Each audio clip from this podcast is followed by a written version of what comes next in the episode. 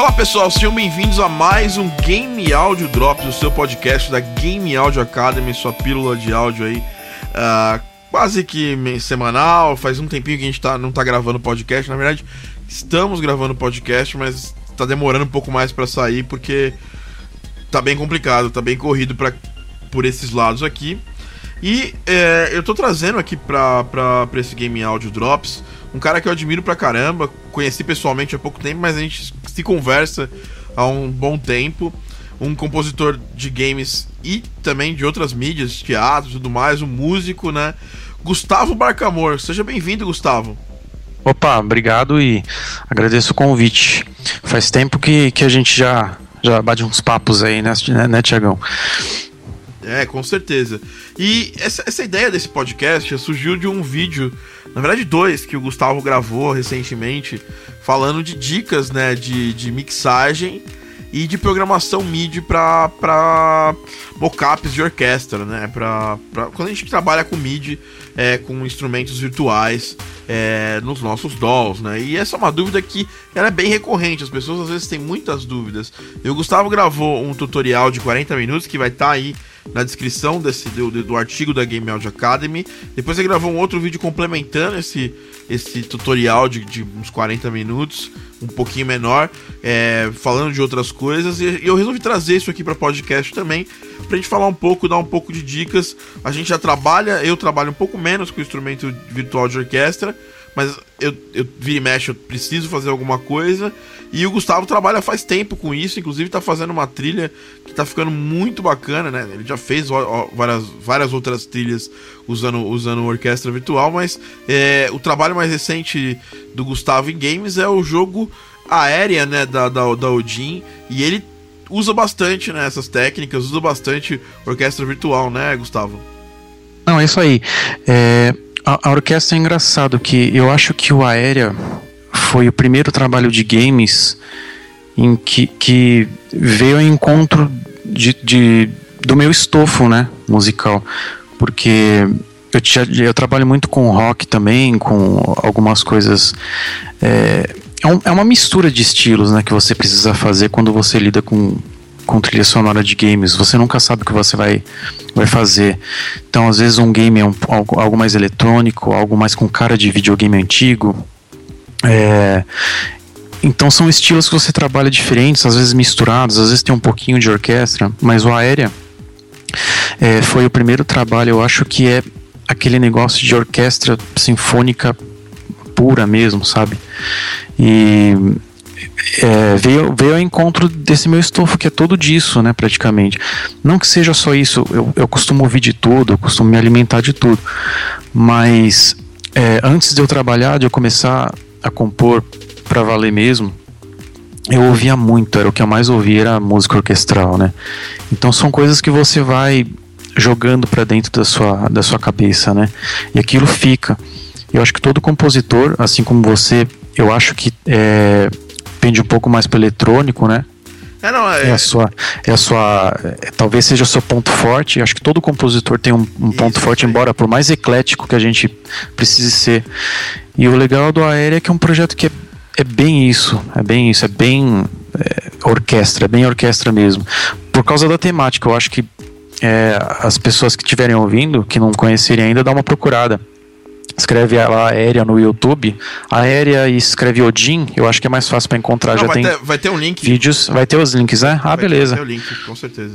Já tem uns vídeos rolando no YouTube, o game tá maravilhoso, tá muito bonito.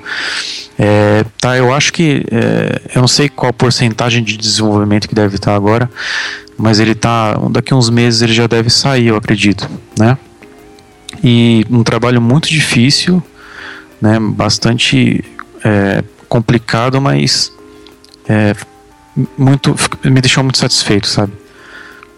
Com certeza. Gustavo, bem, bem legal isso que você falou. É, inclusive, a gente consegue puxar aí um outro ponto que é o seguinte: é, você, falou, ah, você falou que eu realmente, e realmente eu sou focado. É, meus, tenho mais trabalhos de música eletrônica. As pessoas me procuram quando pensam em alguém que faz música eletrônica para games, já, já acaba acabam chegando assim no meu trabalho. Isso é legal, né? é legal você ter uma marca, mas ao mesmo tempo eu tô fazendo trilha que não tem nada de eletrônica, por exemplo, a The Eternity e tudo mais.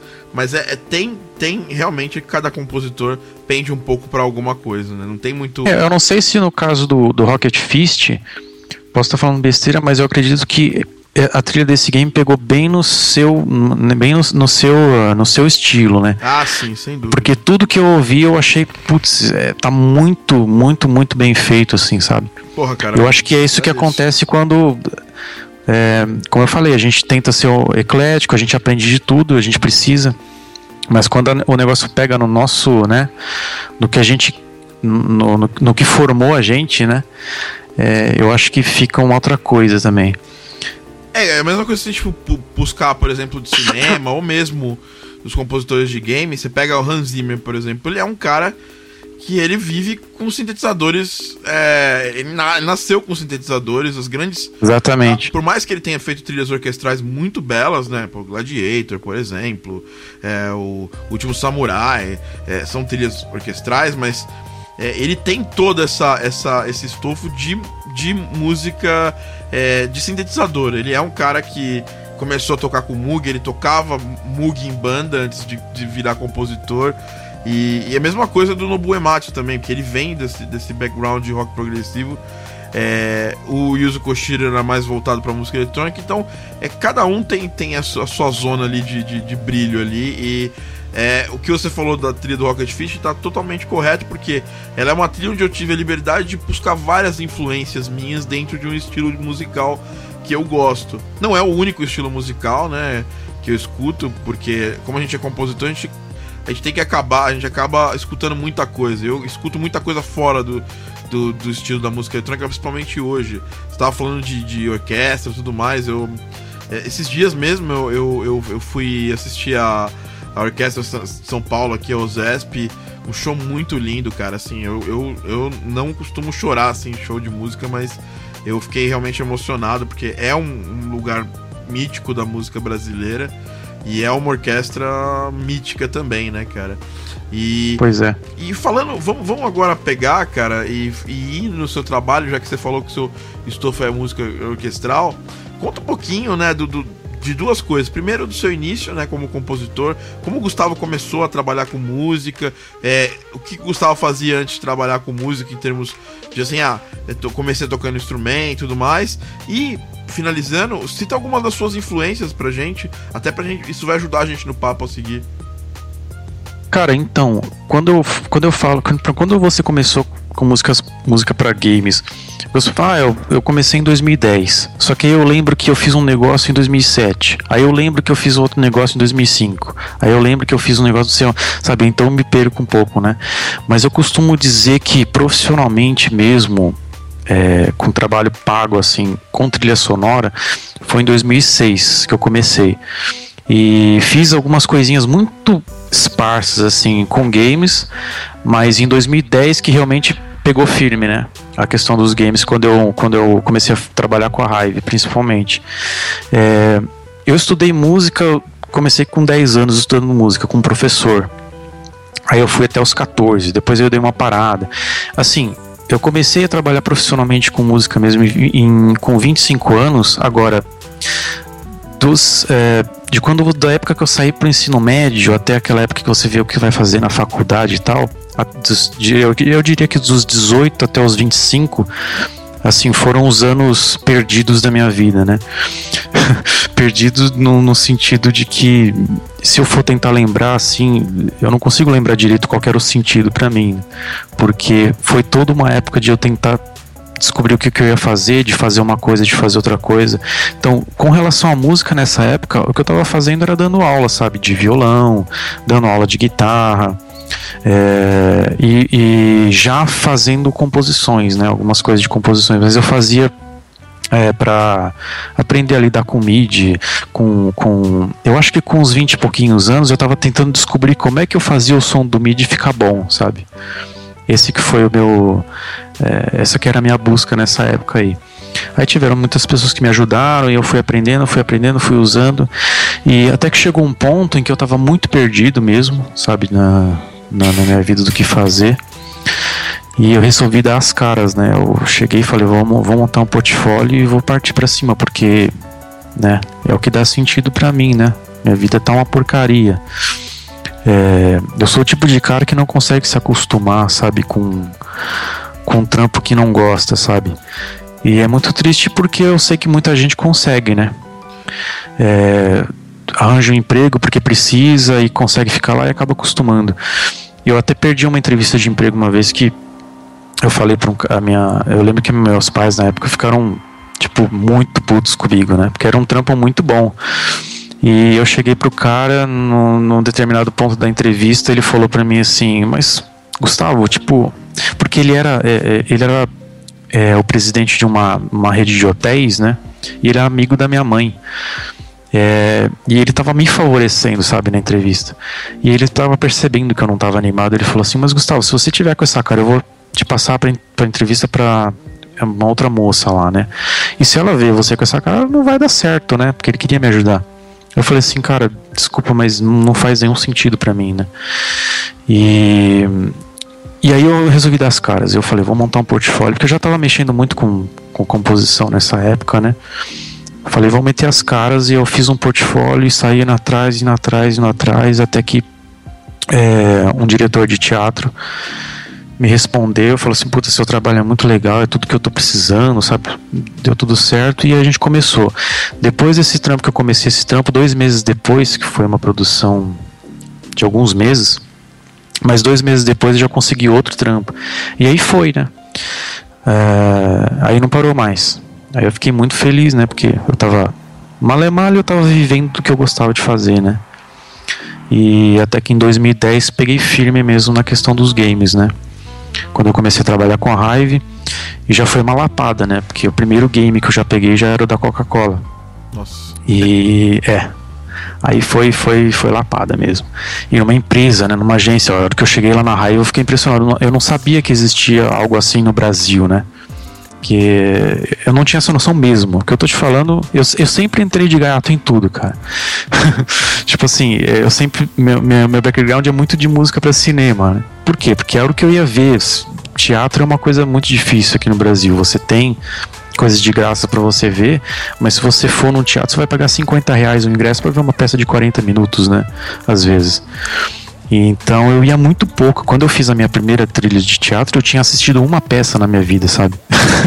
É, então é impressionante, né? é impressionante. E aí depois eu me interessei muito mais e acabava tentando ir no mais, em peças de graça ou em peças que eram mais acessíveis, né? Porque as opções estão aí, é só você ir atrás, né? Eu reclamo assim que custa 50 reais, mas tá cheio de peça aí, 10 reais, né? Eu tô, tô falando bobagem, né? Tem aquele jornalzinho é. que eles dão. Eles é, dão, poxa, né? O pessoal de teatro vai me matar, ainda mais que, que, que, eu, que eu trampo com o pessoal aí ainda e eles vão me matar se eu ouvir isso, né? Mas é, enfim. E quando eu fiz a quando eu fui trabalhar com a Hive, eu não tinha noção de que existia uma empresa tão grande assim que fazia games, sabe, no, no Brasil. Não tinha mesmo, né? Aí eles falando pra eu ir lá, eu cheguei lá no prédio, né? Cheguei lá no prédio, tinha que dar. Eu, tinha que tirar foto, tinha que dar digital para entrar lá. Eu falei, caramba, que, que isso, né? Porque era um.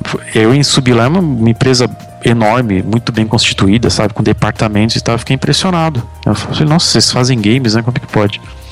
E então isso me deu uma assustada, eu vou te falar a verdade. Só que foi engraçado até a, a história do, das primeiras músicas que eu entreguei para eles, porque depois que a gente definiu, conversou e definiu é, qual era o estilo, qual era a pegada e tal do game, foi um game beat, beat em up, se eu não me engano, que era de, de andar e bater, né, tal, da, da Coca-Cola. E eu fiz as primeiras músicas, eu fiz quatro músicas eu fui lá pessoalmente. Isso que é engraçado, né? Olha como eu era inocente, né? Eu fui lá pessoalmente entregar as músicas, né? E, aí, até eu lembro que um camarada que o camarada que eu conhecia lá, que, que, que era um, um o cara que eu mais conversava lá, ele falou assim: Mas Gustavo, você veio trazer a música em CD, cara, o que, que você tá fazendo, né? Ele achou super engraçado, porque, tipo, com essa coisa de e-mail, né? Hoje em dia você não faz mais nada pessoalmente, praticamente, né? Exatamente. Aí eu fui lá, entreguei, né, assim. Aí eu entrei, fiquei na sala de reunião lá, e ele, a, a a mulher que, que tratava comigo, que conversava comigo, era meio que uma recepcionista, né? Ouvindo, ela adorou e tal, ela chamou o CEO, né? chamou o Mitch, né? Aliás, um abraço pro Mitch, cara. Eu não, não tenho falado muito com ele, mas. Eu também, cara. Cara, eu... cara fantástico. Um, Gente- O Mitch é um cara fantástico. A gente, não- na verdade, não teve quase um pouquíssimo contato, e o Mitch, mas é- ele é um cara que eu acho fantástico. É, eu conheci o, o Mitch, cara, é curioso isso aí. O, É. Mitch, o Mitch, antes dele, dele ter uma, uma agência que fazia games, ele era dono de um dos maiores arcades de São Paulo, que era o Sports Arcade, né? Que ficava na Ah, Paulista. tá. E eu conheci Pô, ele legal. nessa época, assim, e depois fui, fui reencontrá-lo em eventos de games aí, depois de anos, né? Mais ou menos nessa época que você conheceu ele, que eu Aham. reencontrei o Mitch, e ele era dono da Hive, que, cara, a estrutura da Hive realmente era uma coisa impressionante. É. né? Então, mas foi engraçado e foi crucial, eu acho, pra confiança, porque assim, é, ninguém ali me conhecia, sabe? E. é, quer dizer, se não conhece a pessoa, será que tipo, achavam que eu podia fazer, gostaram, né? Mas assim, achavam, como é que se, sabe? Poxa, a gente tá com um trampo aqui pra uma puta de uma empresa, né? Tem que ter pessoas em quem você confia. Aí ele chegou pra ouvir as músicas, o, o Mitch entrou e tal uma cara assim de estressado, né, e tal. Ele botou a primeira música, cara. E ele fez assim, ele ele ele sabe, rela- relaxou na cadeira assim, se soltou e falou: "Graças a Deus", né? E é por quê? Ele falou, cara, tá dando tudo errado, sabe? Tipo, ele, ele tinha mandado. Eles tinham terceirizado, por exemplo, eles terceirizaram a música, que era o que tava fazendo, terceirizaram algumas coisas de arte, e tudo que eles tinham terceirizado tava muito ruim, né? Então aquele dia tava sendo horrível pra eles. né? Aí ele ouviu a, a música, ele gostou muito, e ele ficou aliviado, cara. Falou, graças a Deus, alguma coisa que presta, sabe? E, e eu acho que esse momento foi muito bom. Eu fiquei, para mim, porque eu fiquei muito contente, né, de deles terem gostado e tal. E pra eles que falaram, não, esse cara, sabe, vai vai mandar bem, entendeu? E isso já me, me ajudou muito. Agora, ali tinha a Lígia também, que a- era quem, com quem eu lidava mais. A Lígia, que era diretora de arte. Super gente boa, sabe? Todo mundo ali, não tenho nem o que falar, sabe? O Ming, a Ana Afonso. E foi um ambiente que, sabe, eu não tenho nem nada, nada do que reclamar, só agradecer a eles lá.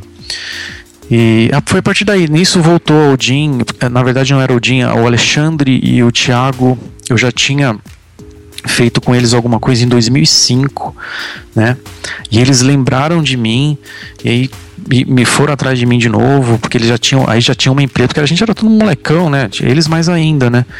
Naquela época que a gente fez umas brincadeiras lá, que eu, eu, eu ia nos fóruns, né? Pra mostrar, falar, ah, faço música, né? Antes, isso antes de começar, né, profissionalmente. Ah, eu faço música, a gente fez umas coisas lá.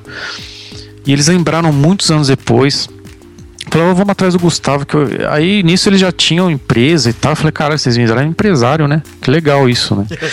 e, aí, é, e aí a gente fez, fez o Enforcer e tal. É, E. Quantos jogos você chegou a fazer com a Hive, cara? Ah, eu perdi a conta, cara. É perdi muito a jogo, conta. né, cara? Muito jogo, muito jogo. Só pra LG, que era um. Eu acho que era pra Smart TV. eu Putz, eu não sei, cara.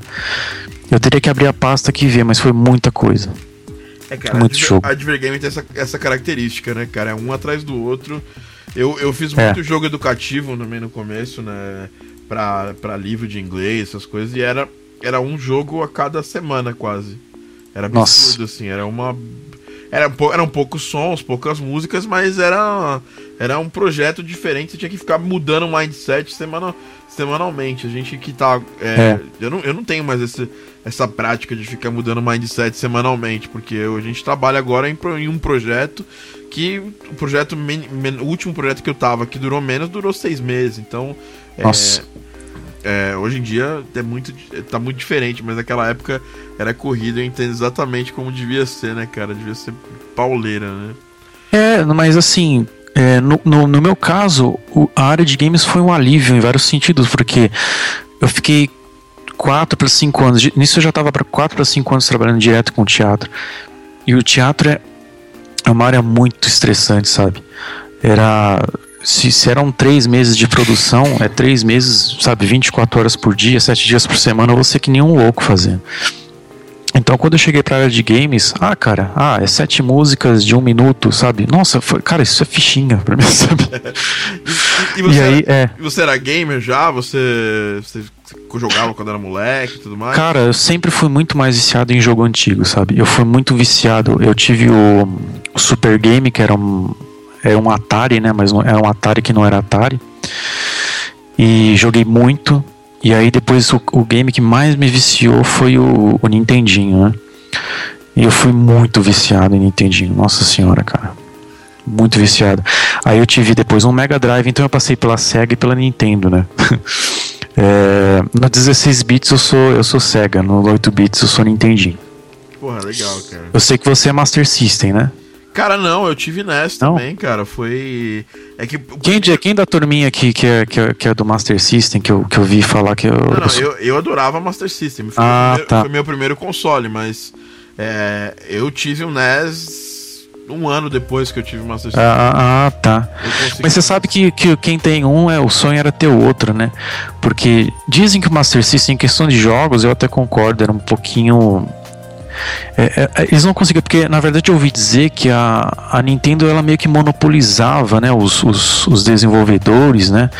E a, e a, SEGA não conseguia desenvolvedor, sabe, para fazer os jogos. Então isso prejudicou um pouco. A, é. Master System tinha, tinha uns jogos bons, mas no geral era bem inferior, eu acho. Não é, é, mas por outro lado, isso forçou a SEGA mesmo a produzir muitos jogos bons. Então isso foi legal pra época, porque a Nintendo. Então, mas aí eu, a Nintendo tinha todas as third parties com ela, né? Todo, todo mundo que, então. que não era Nintendo tava com a Nintendo. E, e a, a SEGA tinha poucas third parties, mas ela, ela se forçou a fazer bons jogos, né? Ah, então. Mas eu tinha o um Nintendinho e eu via nas revistas e tal, os, os jogos no Master System, falava, vixe, eu queria mesmo era ter o Master System, né? e aí eu acho que quem tinha Master System queria ter um Nintendo, mas sei lá. É, essas gostam de guerra de console, na nossa época é. até. Não, mas então, mas é, eu, eu fui bem viciado no, no, no, nos jogos antigos. Aí no, nos 16 bits eu joguei muito também, Mega Drive. E aí depois veio 32 bits, eu já jogava menos, 64 bits eu jogava muito de vez em quando em casa de amigos. E aí depois eu acabei meio que vivendo de emulador, né? É, agora, jogos, os, os jogos tipo A, por exemplo, é bem difícil jogar. Eu jogo muito alguns, né? O The Last of Us é meu jogo favorito, assim. Se for falar em, AAA, o The Last of Us, pra mim, é o melhor jogo, assim, que já foi lançado. De muita gente, Estão cara. De, cara, é, não tenho nem o que falar, não vou falar mais nada de The Last of Us. É, eu joguei Beyond Two Souls também, achei fantástico, só que eu achei que a jogabilidade muito engessada. É, um jogo que eu me recordo muito do, do, Nintendo 64 era o WCW, que era de luta, de, de luta livre. Era muito viciado nesse game. Jogos de computador eu cheguei a jogar bastante. Acho que o primeiro jogo de computador mesmo que eu joguei foi o Wing Commander. Eu joguei o o 4 e o 5, ou 3 e 4, agora eu não vou lembrar as versões, né? Porque eram, saíram dois que era com o, o Luke Skywalker, né? Fazendo o papel principal lá. Eu o, lembro disso. O Mark Hamill, né? Nossa, jogo fantástico. Jogo de computador eu joguei bastante, viu? É, mas assim, engraçado que se eu for lembrando, eu, eu sempre joguei muito, mas eu, é, quando eu cheguei na Hive pra falar, inclusive, que o Mitch falou pra mim, cara, você é um puta de um gamer, né? Eu quase que eu falei que não, sabe? Porque é, para mim, um gamer é aquele cara que joga o dia inteiro, sabe? é, mais ou de menos. é, então, mas eu sempre joguei muito, né? E. É, sabe, mas assim, de uns tempos pra cá, quando eu comecei a, a trabalhar mais com trilha, eu comecei a jogar um pouco menos, né? Porque você vai, sei lá, eu começo a jogar muito, eu começo a achar que eu tô perdendo tempo, sabe? Se eu chego duas, três, quatro horas, quando chega quatro horas eu tô jogando, eu falei, espera aí, deixa eu fazer alguma coisa, né, uma, alguma outra coisa. Mas eu acho que isso não é, é, é deve ser coisa, assim, de, de criação, né? Porque o meu pai era daquele, que você passava duas horas jogando e já pô, desliga isso aí, que faz mal, né? Vai fazer alguma coisa de útil. Vai estragar a televisão, lembra? Engraçado, isso ficou na minha cabeça. Então, se eu, se eu jogar muito hoje, eu começo a pensar nisso. Falo, poxa, peraí, deixa eu fazer outra coisa de útil. Sabe o que eu penso? Útil? Peraí, mas Jogos é uma coisa, sabe? É uma diversão, né? porra. É, é uma diversão e é uma coisa que. É, é, inclusive no, naquele, naquele book é, que eu tinha falado para você, eu trato um pouco disso também, sabe? O que o jogo ele é, é uma coisa de evolução, sabe? É, é, uma, é uma outra forma de, das pessoas evoluírem, né? De viver experiências. Por isso que os, os filhotinhos brincam, né? Quando eles são filhotes, eles brincam de lutar porque eles estão adquirindo experiência, né? Eles estão jogando ali, sabe? É, e os games servem para isso. Você vive uma história, você vive uma experiência, você aprende, né? Então, é claro que você não vai ficar 24 horas jogando, mas não dá para você dizer que o videogame não é uma coisa útil, sabe? Isso já tá fora de questão. Mas eu acho que ficou na minha cabeça, né? Mas eu, né, eu acho que de música para games o que mais me marcou foi a época mais antiga. Então, meu sonho sempre foi fazer uma trilha chiptune, né? Sempre foi fazer uma trilha chiptune. Eu adoro, adoro demais, né? Muito legal, cara. Muito bom saber. E agora fala um pouquinho das suas, das suas influências, né? Como compositor. Quem, é, quais são os compositores que você é, se espelha, que você curte, assim? Eu já vi você comentando isso, mas era legal você, o pessoal saber, porque isso, isso realmente vai importar bastante pro nosso papo a seguir, né? Cara, pra minha é, formação como músico, o meu compositor é John Williams, né? Não é nenhuma novidade, não é nem, nem, ninguém desconhecido, mas tem que falar, né? Não, não vou falar, ah, vou, falar, uma coisa, também, vou é... falar uma coisa original, né? Pra, não, pra... não, mas não, pô, cara, John Williams é John Williams, né, cara? Pô. É, não, não tem. É um, é um cara assim. É, e o engraçado é que, por exemplo, eu gosto muito do Hans Zimmer também. Mas o Hans Zimmer me dá uma certa inveja, sabe? é, porque ele é um cara fantástico, né? Mas ele me dá uma inveja com o som que ele consegue, né? Com, com o poder de som que ele consegue. Agora, eu acho o John Williams muito melhor do que ele em questão de, de como compositor. Repertório, né? É, é, e mas o John Williams não me dá inveja. O John Williams ele só me dá sentimentos bons, né? E isso que é engraçado, né? Eu tava falando disso com um amigo meu. Eu falei, cara, eu, eu admiro muito o Hans Zimmer e o John Williams, mas o Hans Zimmer me dá raiva por algum motivo. e o John Williams não. É, cara, não tem o que falar. É que o John Williams, ele formou quem eu sou hoje, sabe? Eu, eu, eu, eu faço música por causa dele, sabe? É, porque eu lembro. O primeiro filme que eu vi no cinema foi é, o ET. Que tem a trilha que ele ganhou o Oscar, né? Sim. E uma, é uma coisa. Uma, uma das vezes que ele foi indicado, né? É, ele não, ganha, não ganhou no ET? Não, não, eu acho que, cara, eu acho que o John Williams. Ah, eu não lembro, cara. Eu acho que ele não, ganhou no Tubarão. Foi, é, eu, eu acho que ele. Quer ver? Ah, eu não sei também. Dar uma olhada aqui, mas o John Williams ele foi indicado várias vezes, mas às vezes que ele é, foi indicado, é, eu vou até dar uma olhada aqui só pra gente tirar essa dúvida. porque Eu acho que ele ganhou o Tubarão e lista de Schindler, se eu não me engano. É, só. é ele não ganhou e, muito. É. É, ah, pra mim ele ganhou todas, sabe? eu acho que o Jurassic Park ele não ganhou também, eu devia ter ganhado. Né? Mas, cara, é que. Ele, ele ganhou, cara, ele ganhou vários Oscars, né? Ele ganhou Indiana Jones, dois Indiana Jones. Um Indiana Jones ele ganhou, na verdade. Ah, não, ele ganhou pelo ET, sim, aqui, ó. Ah, ganhou? Pelo ET, ganhou pelo Star Wars. Ah, Star Wars, como é que a gente pode esquecer? É, de... Ganhou Tubarão. Ganhou um outro jogo, um outro jogo não, um outro, um outro filme de 71 também. E a último, o, o último que ele ganhou foi a lista de Schindler. Ah, então. É, cara, é, é, é isso. A questão do John é, é muito mais do que para mim do que uma formação musical. É uma formação emocional, sabe? E, e, e o fato de que eu ouço as, as, as, trilhas, ou eu vejo os filmes, ouço as trilhas, ou jogo os games e com a, com a música que me marca. E a, a, o que me motiva é isso, tipo, a, eu quero passar para as pessoas a mesma emoção que eu tenho, sabe? Quando assisto um filme, quando eu jogo, e é isso que me motiva. Eu, é, às vezes eu assistia um filme que me emocionava muito e eu penso assim, nossa, cara, eu quero fazer parte disso, sabe? Dessa, dessa coisa, dessa emoção de, de passar isso para as pessoas. Então, minha motivação é essa. E ele, ele formou isso em mim, sabe? Principalmente. É, então, não tem como falar. Eu posso falar outros compositores que eu gosto, mas, cara, Cara, mas, mas só um, um parênteses, o John Williams, cara, é um dos compositores que daqui, sei lá, 500 anos as pessoas vão estar tá falando é, é. de John Williams assim como a gente fala hoje de Bach, de Beethoven. É da, da, Exatamente. Parece, parece exagero, né? Mas, mas o que era Bach, o que era Beethoven, para pro entretenimento na, da época que eles, que eles faziam música, é o que o John Williams é pro entretenimento da nossa época. Então, Exatamente. eu acho que sem dúvida nenhuma ele vai ser lembrado daqui, tipo, 500 anos como um grande compositor. Sim. Um compositor. entre aspas, porque música clássica pra gente é uma outra coisa hoje, mas que, a gente não sabe o que vai ser a música clássica daqui a daqui a 500 é. anos. Então, talvez as trilhas do John Williams sejam música clássica daqui a 500 anos. É.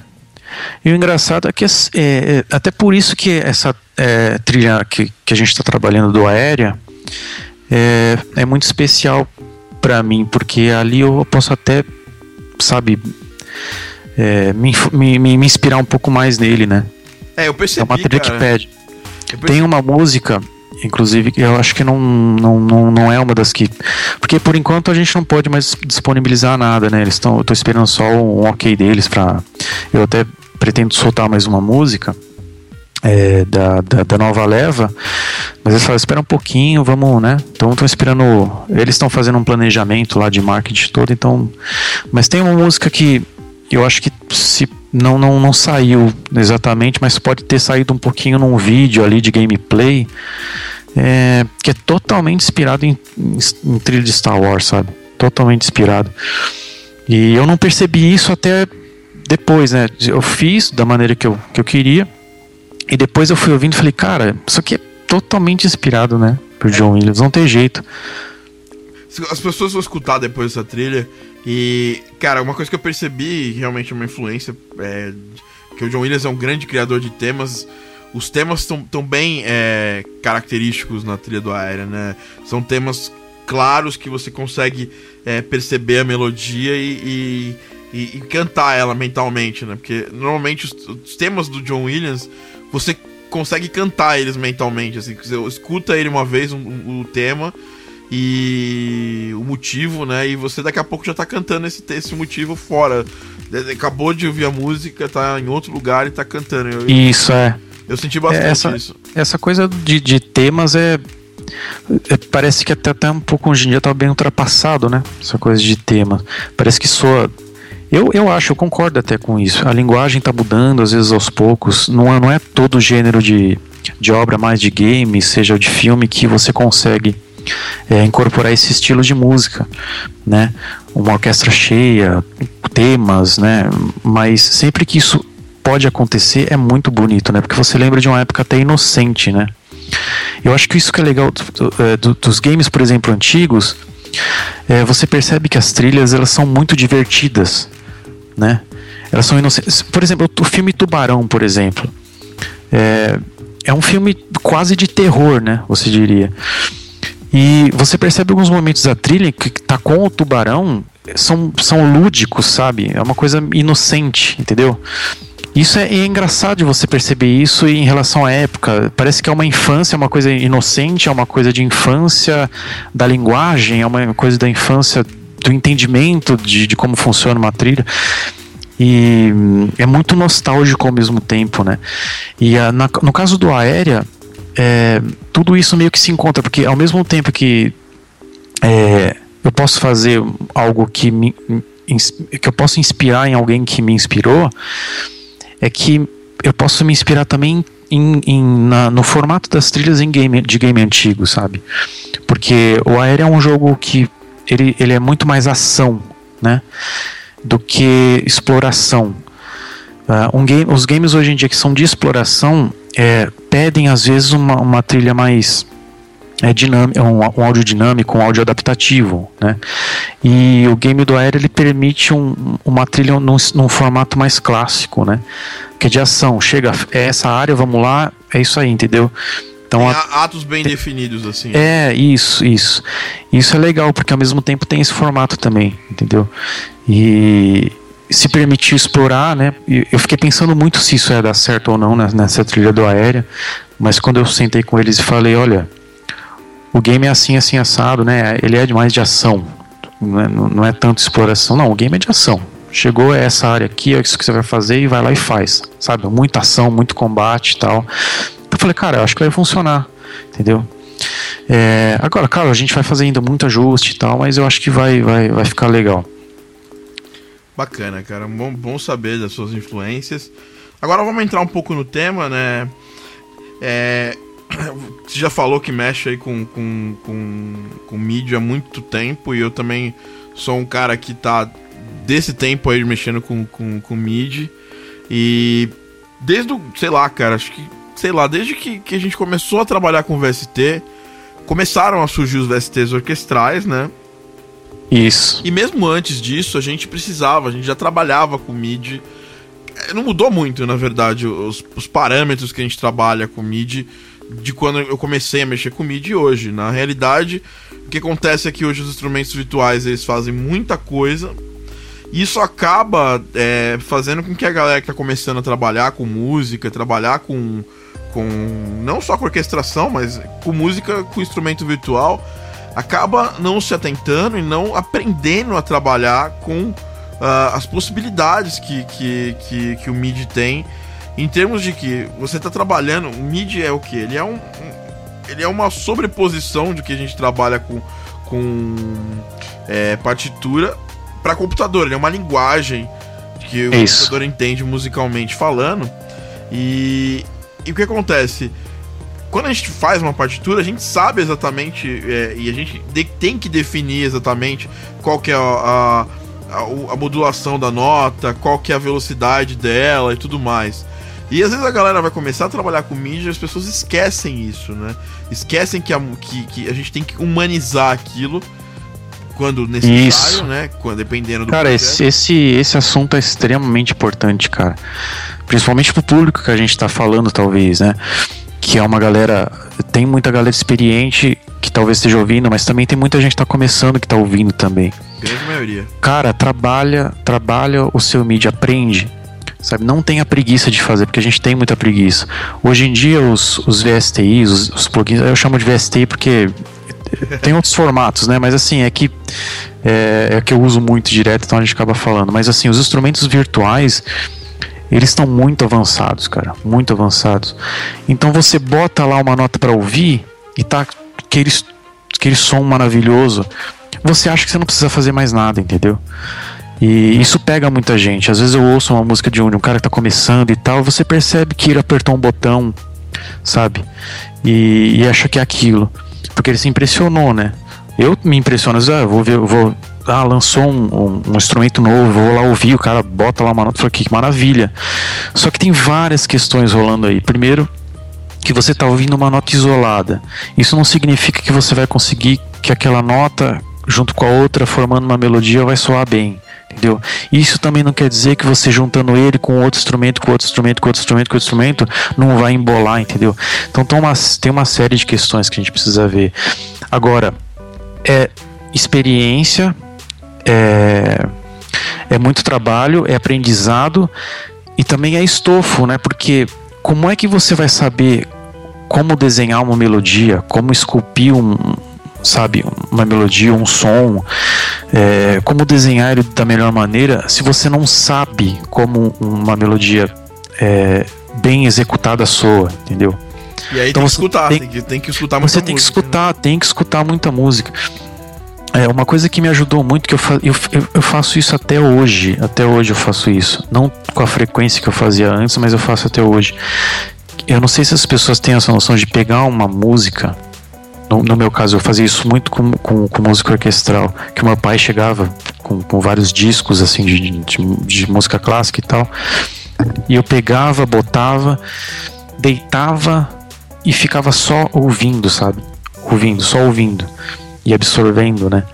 É, isso é, é, diferente de você ouvir isso enquanto está andando, de você ouvir isso no ônibus, com mil é. distrações. É uma outra coisa, porque e, e eu vou te falar que, aqui que tem umas coisas que às vezes me davam umas viagens lisérgicas, assim. Porque... Não, mas você, você ouviu alguns rock progressivos, assim, cara. Primeira vez que eu vi. Rock progressivo lá... é um estilo de música que Olha, eu vou te falar, é, primeira... eu ouvi muito, é. eu ouvi muito, muito, muito. Sempre ouço, né? Esse, esse ano. É. Do, do, do Rush, cara, eu fiquei é, bobo. E, e, uma coisa que você falou que é importantíssimo, que nosso, nosso tempo atual mudou, que era uma coisa que a gente fazia muito mais quando a gente quando a música era uma coisa central né, né, de entretenimento na casa, porque hoje parece que a música ela, ela tá presente pra caramba, só que ela não é mais o um, centro do entretenimento da casa. É, não. Não tem, mas você não tem mais uma vitrola no centro da sua casa. Alguém tem, algumas pessoas têm, mas é, não é mais o, o, o, o que as pessoas compram para ter. Cara, é exatamente. Sala. Exatamente. Gente, você falou isso é, é bem né? perceptível. Não tem aparelho de som na sala é muito difícil, né? É, hoje em dia acabou isso. É. E, e, hoje a gente tá sempre na correria. Consome-se, todo mundo consome música meio assim, tá andando, tá no carro, tá no ônibus com uma porrada de barulho rolando. E é uma, um exercício que você tá falando que eu ainda faço, por quê? Porque eu venho da época, cara, que eu não sei se você é da, dessa época também, provavelmente é também, a gente tem, tem idades próximas, é, de eu ir na, na galeria comprar um, um CD e não não escutar ele no caminho, chegar em casa, abrir o CD ou, ou o disco, né? Indo um pouco mais antigo, era mais criança, mas eu eu, meus pais compravam discos também. E, e botar na, no, no, na vitrola, botar no CD player, ou botar no, a fita no, no, naquele CCE velho pra caramba. Sentar na sala e, e só escutar música. Tipo, mais nada. Sim. É eu acho difícil porque ah, eu não sei se, se, muita gente se identifica com, com isso que a gente está falando hoje. O que é engraçado, né? Porque pra gente era tão comum. É, é, essa coisa de, de fita cassete, de gravar o rádio, sabe? Música era uma coisa que, que você descobria realmente, sabe? Não é uma coisa que você abre o YouTube e vê o que, o que tá fazendo sucesso, o que é jogado goela abaixo de você, é o seu amigo que tá ouvindo um negócio e fala, cara, o que, que é isso, né? E você tem que pegar a fita, você tem que levar para casa, você tem que botar o CD é uma coisa diferente. É, se dá um outro valor. Agora, não vamos ficar aqui também, né? Tipo, saudosista, ah, minha época não, que era. Não, não, não. Nada mas... disso. Mas é o que eu tô falando que isso, o que, que isso causa na gente é um, é um, é um tipo de apreciação diferente que faz bem pra gente, né? E, que, e é um exercício importante. E, é um é, exercício. É, e que, que é um pouco é, falho, sabe? Eu acho, não sei. As pessoas precisam ouvir mais coisas percebendo, absorvendo, sabe? Porque como você vai fazer uma, um, uma melodia soar bem se você não sabe como uma melodia bem executada é? Aí você fala, ah, mas Gustavo, você está falando que, que tem regra para melodia bem executada e mal executada? Cara, não vou dizer regra, mas assim, por que é que um desenho você olha e você é, é um, você acha bonito e um outro desenho você acha feio e tipo a imensa maioria das pessoas acha aquele desenho bonito e por que, que a opinião é a mesma na grande maioria das pessoas para uma coisa que teoricamente é subjetiva é porque o ser humano funciona de uma forma né Existe uma linguagem, cara, por mais que, que seja subjetivo, é, existe uma linguagem por detrás de uma coisa, sabemos de uma coisa que agradável. E aí, quando gente, e é pior, né? Que aí o assunto já ganha um, um, outro viés, que é a questão de trilha sonora, né? Na trilha sonora, a linguagem musical ela abre muito mais, né? Porque se a gente, a gente tá falando aqui de música orquestral e a gente lembra logo de música de concerto, né? E a música de concerto ela tem uma formatação, ela tem um espaço, né? E trilha sonora é uma outra coisa, porque ela ela cada elemento, cada mínimo elemento da música, ela vai ter uma função específica, né? Entendeu? É, no caso do, dos vídeos que eu postei, são coisas muito simples e é, é, não, não, é, sabe, não são coisas que não são nenhum segredo. Talvez para quem esteja começando vai ajudar e tal. E mas, mas cara, tudo ali, é, inclusive já, já teve pessoas que é, já me deram um ótimo retorno, assim, muita gente, você, é, alguns outros colegas, muita gente deu um retorno sobre as coisas que foram faladas ali e tal, mas também muita gente confundiu algumas coisas, né? Se eu estou dando de exemplo ali uma, uma, uma eu estou usando de exemplo ali uma música, o reverb que eu usei naquela música, ele é para aquela música, tá? O parâmetro que eu usei é para aquela música, né? Então não é o que eu estou falando ali no caso, já, já fica de aviso para quem for assistir e tal, não confundir. Os valores que eu estou colocando ali, além deles serem exemplos, eles são para aquele projeto, para aquela música. Sim, você, mas você deixou bem é? claro que, é. que, é, que, você queria simular uma, uma música mais de câmara, um, um reverb mais, mais, mais cheio, mais maior, né, cara? Uma sala é, maior. Não, quando, né? É, porque eu tô assim, quando eu tô falando de ah, o reverb ajuda no realismo, não, não tô falando pra você pôr um puta de um reverb, sabe? De, Aquele de banheiro, né? Não, não, o que eu tô usando. É. é o que eu estou usando é ali, entendeu? É o, o, exemplo que eu estou dando é o, é o que serviu para aquele projeto, para a proposta, né? Como trilha sonora, inclusive, né? eu não estou fazendo uma música de concerto, né? Eu tô fazendo uma trilha que tem que ter um significado, que tem um outro viés, né? O, o ambiente nela é muito importante porque as paredes precisam falar, né? Então, para mim, não interessa elementos que sejam de, de, música de concerto tradicional, entendeu? Isso não interessa para mim. O que interessa é eu expressar um significado. Agora, isso já, já é um outro viés, né? Eu acho que primeiro as pessoas precisam se alimentar de coisas de coisas boas e tentar perceber, né? Para poder executar aquilo. Eu ouço muito as, as músicas e falo, nossa, essa frase aqui, por que, que ela está escrita desse jeito? Por que, que esse instrumento está sendo tocado desse jeito? Né? E tento transmitir isso nas músicas, né? É, não, não tem jeito, é sempre um aprendizado constante e você não pode ter preguiça. Eu mesmo tinha muita preguiça de programar antes, né? Porque você escreve um negócio, o seu instrumento, ah, você, é, você tem um instrumento que soa bem, você escreve lá a sua melodia e tal, ah, legal, tá, tá soando bem. Às vezes tá uma porcaria, você não tá percebendo, né? Você tá com, com aquela ideia na cabeça de que o instrumento é realista e que o que você fez basta, mas não basta, tem um monte de passos ali para você escrever, sabe, para você programar o, o MIDI, fuçar em todos os parâmetros e descobrir coisas e melhorar o, aquele som, sabe? É, e, e, isso é importante porque você tá. Você, quando você tá pegando. A gente tá falando especificamente nesse podcast de orquestra. Quando você tá simulando uma orquestra, você tá simulando uma instrumentação que pessoas tocaram. Então, para começar, essas, essas pessoas não tocam exatamente 100% na cabeça do tempo.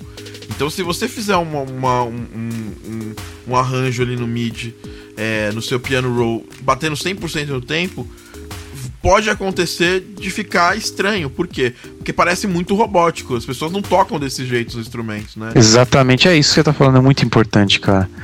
Porque hum, isso, a, a coisa do, do, do, do tempo exato, é, talvez muita gente mexa, mexa com. com é, já direto no piano roll, né? Eu acho que muitos compositores já mexem. É, é, é, assim, não é, não é, não é, mais, não é mais meu caso. Seu caso, você, isso é legal também para falar, porque cada compositor tem a sua forma de criação. Eu, antigamente, e quando dependendo da música, eu gosto de tocar. É, antes, depois, depois editar, na verdade. E tem gente que gosta de já escrever no piano roll.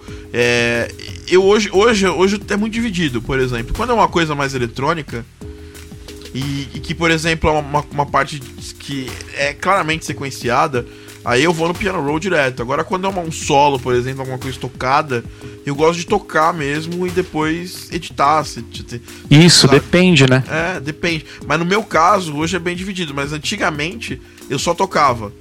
Aí eu tive, eu tive essa quebra de paradigma nos últimos, sei lá, quatro anos, onde eu, onde eu costumo dividir bem essas, essas duas coisas. É, mas tem, eu conheço compositores que leem da partitura e tocam no DAW. Eu, eu conheço compositores que só escrevem. É, qual que é o seu caso, assim, Gustavo? Cara, eu passei um pouquinho pelas duas fases, até porque eu tocar piano eu toco muito mal, né? Não, então também, não, não, não, que isso seja um, porque você pode até diminuir muito a velocidade, tocar devagar ou tocar várias vezes. Só que na verdade isso, eu percebo que isso me atrapalha, porque a música é uma coisa que sempre teve muito na minha cabeça, sabe? Eu crio tudo na cabeça, sabe? Eu não, eu não vou sentar no instrumento para tocar para ver o que eu vou criar, entendeu? Tá tudo na cabeça, eu tô andando na rua, eu, eu, eu componho, sabe? Entendeu? Então, para mim é muito mais fácil eu sentar e botar a música para fora de uma vez, sem eu ter que aprender ela no piano, sabe? Eu não vou sentar com a música na cabeça, aprender ela no piano para depois tocar, para gravar um take, para errar, para gravar outro take, entendeu? Isso para mim atrapalha o processo.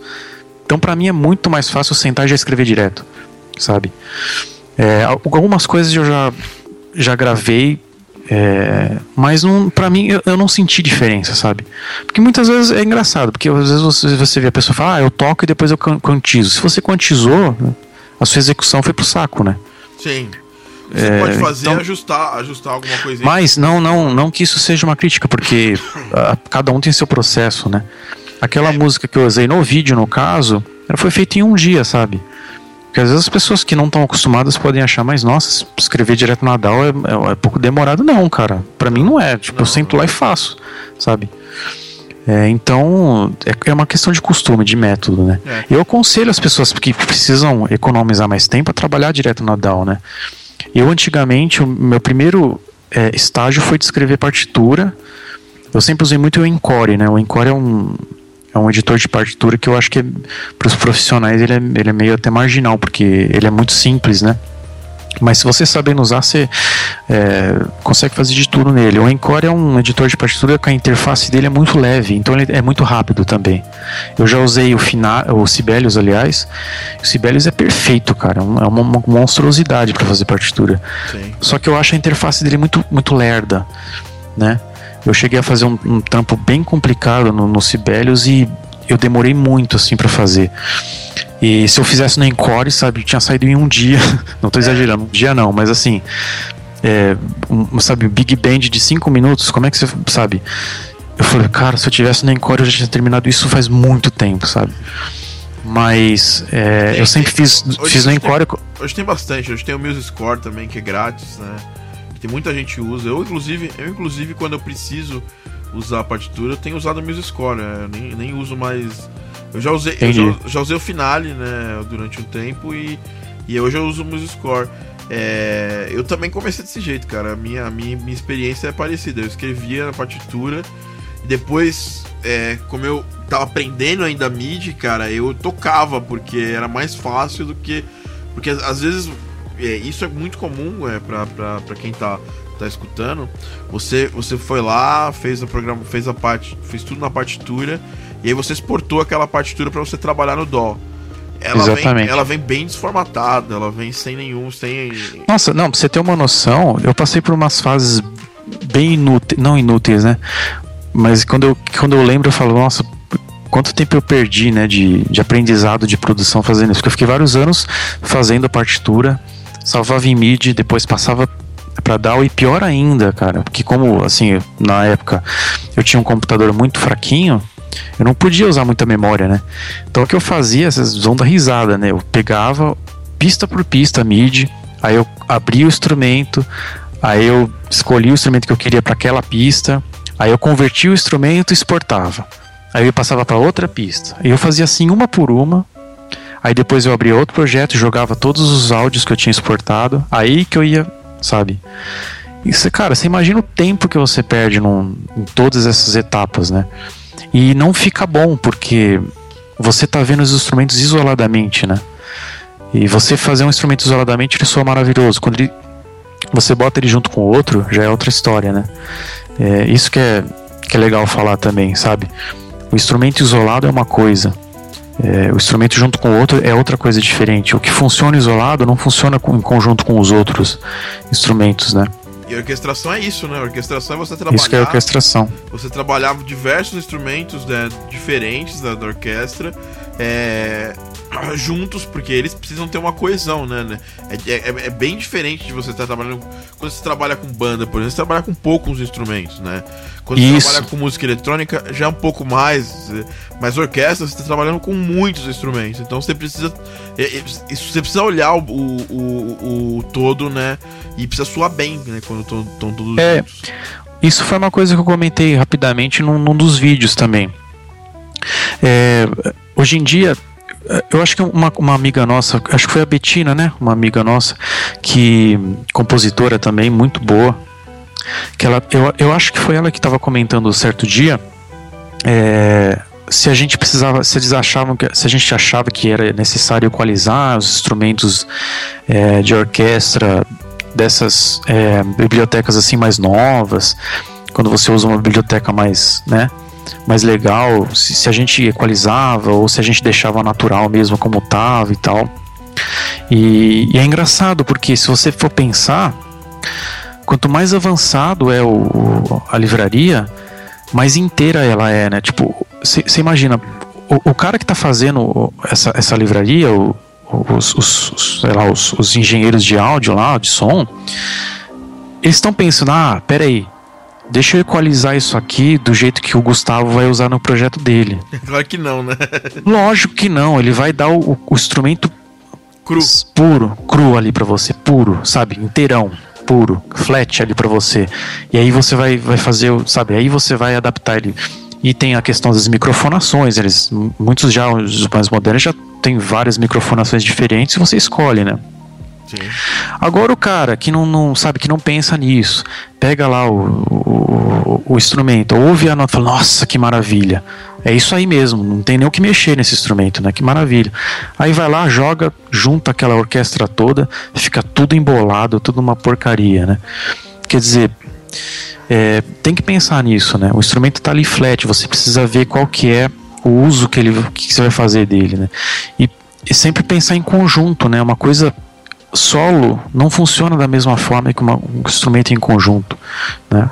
Ah, e outra coisa, né, cara? É, a questão de equalização eu acho importante, tá? É, é, é trabalhar com equalização, até. É, é, eu falei equalização, equalização e, e, e, e o PAN também. É, é, isso também é outra coisa super importante, né? Porque quando você está escutando uma orquestra, quando, é, ela não é. Ela não é. No, todos os instrumentos não estão no mesmo nível. É, eles estão alguns mais distantes de você, de quem está ouvindo, né? Imagina que você está de frente para uma orquestra. É, até o próprio formato da, do, da, da, câmara onde a orquestra tá, ele não é um formato é, linear, ele é um formato quase que tridimensional, assim, né? É, mas o, o, problema é que quando você lida com. com é, quando, quando você lida com sam, samplers, né, com, com instrumentos virtuais, é como é que você vai gerenciar to, todas essas ambientações, sabe? É. Você pode pegar um instrumento e falar, ah, ele está localizado aqui, ponto, pronto, construiu, fiz o, a, a reverberação dele direitinho. Como é que vai soar quando você juntar com os outros 60 instrumentos, entendeu? É, até por isso que tem reverbs hoje, né? Que tem, por exemplo, É muito reverb. complicado. Eu, sinceramente, ainda tenho dúvidas até hoje. Eu, cara. Todo mundo tem, né? Por exemplo, no, no, no, na música que eu usei nos vídeos que tá em questão, que estão linkados aí. Ela é uma música orquestral. Ela, às vezes, ela soa cheia, só que na verdade ela, ela é muito simples. Ela tem um, um conjunto de cordas, um grupo de cordas geral, que é só isso, e só instrumento solo, né? Quer dizer, é pequeno se você for ver. E os instrumentos solos eles estão com uma ambientação bastante forte, né? É, os, os, instrumentos em grupo, essa que é a questão que, que para mim funcionou bem, sabe? Eu achei, eu, eu ouço a, a música, a ambientação dessa música me satisfaz muito, né? Mas por quê? Os instrumentos é, grandes, é, por exemplo, o patch de ensemble, né? É, Como é que se pronuncia ens ensembles, né? É, ensemble. cara, no, no vídeo uma hora eu falei ensemble, não sei o que eu falei lá, cara, mas eu até tive vontade de escrever no vídeo a palavra feia que eu é, falei. É, até, que, pra galera, é, até pra galera saber, os ensembles são quando eu tenho vários instrumentos juntos, né? É isso. Que é um, é, é um patch de cordas full, né? Full strings. Eu usei um full, string, um full strings ali, que é cordas desde os baixos até os violinos. É, não tem, é, tem reverb, acho que muito fraquinho, muito fraquinho, acho que só para dar um, um tail bem pequenininho ali, que eu, que eu senti necessidade. E tem um, um, um grupo de violinos também que faz algumas somas, é, assim, uma hora ou outra, sabe? E é isso que tem. E também não tem muito reverb. O que tem reverb mesmo são os instrumentos solo. O instrumento solo não, não puxa muito espaço, sabe? Na mix. Então é eles que estão com os, os reverbs mais fortes. Eu não fiquei pensando, sabe, aonde é que isso vai estar localizado, sabe, na, na, num palco de orquestra real, porque eu não estou fazendo uma música para sala de concerto, né? É. Eu, eu vou fazer assim. O meu lema é fazer o que soa bem para mim, sabe? Se esse instrumento soa bem no centro, se esse instrumento soa bem um pouquinho mais para cá, um pouquinho mais para lá, é, isso é irrelevante, sabe? Ah, não, porque o, o piano fica mais para cá, o piano. Não. Cara, não tem regra, sabe? Você tem que fazer o. Primeiro de tudo, o que precisa ser feito, né? Exato. Pra soar bem então, e. É, é, até, até, até, só, pra, só pra gente resumir, você primeiro, o primeiro passo ali é escolher qual instrumento você vai usar, de qual banco você vai usar, né? Acho que é isso aí, né, Gustavo? A gente escolhe, é, sei lá, vou usar um violino solo é, tal, de tal, de tal, sei lá, da, da East West, por exemplo, vai. É, ah, é, as etapas, é, as etapas vai, vai, mais ou menos assim, mas aí é uma coisa de, de você conhecer, né? A é. gente que tá fazendo isso há muitos anos, quando a gente pensa num, num, num qualquer ideia musical, seja um, um, acorde, seja uma melodia, seja um ritmo, seja qualquer coisa, automaticamente a gente já sabe mais ou menos o que a gente pode usar, né? Exato. Na, no, na, na nossa biblioteca toda. Então vai por aí. Ah, quando eu penso na melodia ou quando eu vou construir a música na cabeça, eu já meio que já vou pensando no que eu, no que eu vou usar do que eu tenho, entendeu? E funciona assim. Aí vai. O resto é. Né? Legal, aí você escolheu o instrumento. Próximo passo é você escrever, né? O MIDI lá no, no, no piano roll. É. Exatamente. É, escreve o instrumento lá. E assim, o que eu gosto de fazer, o que me ajuda muito com o tempo, é que eu, eu vejo eu já, muitos tutoriais que eu já vi de outros assuntos e tal, eu percebo que eu acho que talvez a maioria da galera faça isso. A pessoa faz um trecho, escreve um trecho, né? Seja uma sequência de acordes ou seja uma melodia, e ela já pensa no que ela vai adicionar ali, entendeu? É, ah, eu vou colocar agora a bateria, ou eu vou colocar o bumbo, agora eu vou colocar os acordes, agora eu vou colocar e adiciona instrumentos. O que me ajuda muito na fluidez da ideia até é que eu faço, por exemplo, eu escrevo a melodia, eu não passo para os acordes, porque os acordes eu já sei, né, na minha cabeça. Então eu passo para frente, eu faço qual que vai ser o que vem em seguida, depois o que vem em seguida, depois o que vem em seguida. Depois que eu já fiz um, um bom trecho de, de, sei lá, de ideia, é que eu volto para ver o que eu vou adicionar, entendeu? Eu acho que isso me ajuda muito e aí é, eu trabalho mais rápido, né? Porque você, você desenvolve a melodia primeiro e depois você vai adornando ela, colocando os, os acordes. É, o, pra mim o que, o que acontece mais é vir uma melodia ou uma harmonia ou uma sequência de acordes, né? E independente de ser uma coisa ou outra, o que eu faço é eu, eu trabalho primeiro o, o, horizontal, né? A, a, a né? O, uhum a extensão, primeiro a extensão, primeira, exten, é, primeira extensão, é, não que seja melodia, mas extensão, por exemplo, eu fiz uma melodia, o que vem depois, sabe? O que vem depois e você, o que vem depois. Você desenvolve ela, você vai desenvolvendo. É, né? primeiro o que vem depois, para depois eu passar. Porque às vezes a pessoa faz lá uma melodiazinha que tem lá, sei lá, 8 segundos, e aí já quer botar o que tem o acorde, depois botar o, a, o, a percussão e tal, e adicionando coisas para depois passar para o que vem depois, entendeu? Esse é um, esse é um pra... método bem legal, cara. Eu é, não, é de cada um. Para mim, o que funciona melhor é porque assim, eu. eu é, não, tô falando eu... do seu método mesmo. É um não, método é, legal, é. né? É, porque para mim não é só questão de tempo também, é que flui melhor para mim assim, sabe? É, quando eu tô com uma, com uma melodia na cabeça, eu já sei os acordes que são, eu já sei o que eu vou fazer mais ou menos. Então não tem necessidade de eu fazer. O que tem mais necessidade é ouvir o que vem depois, né? E isso me ajuda muito, né? Isso não é, não, não, acontece sempre, mas por exemplo, aquela música do vídeo que tem, acho que tem uns 3 minutos, quase 4 minutos, foi feita em um dia, né? O que não é muito comum. Geralmente é um minuto, um minuto e meio, no máximo dois por dia que rola. Depende muito do tipo de música também. Mas fui bem por causa disso.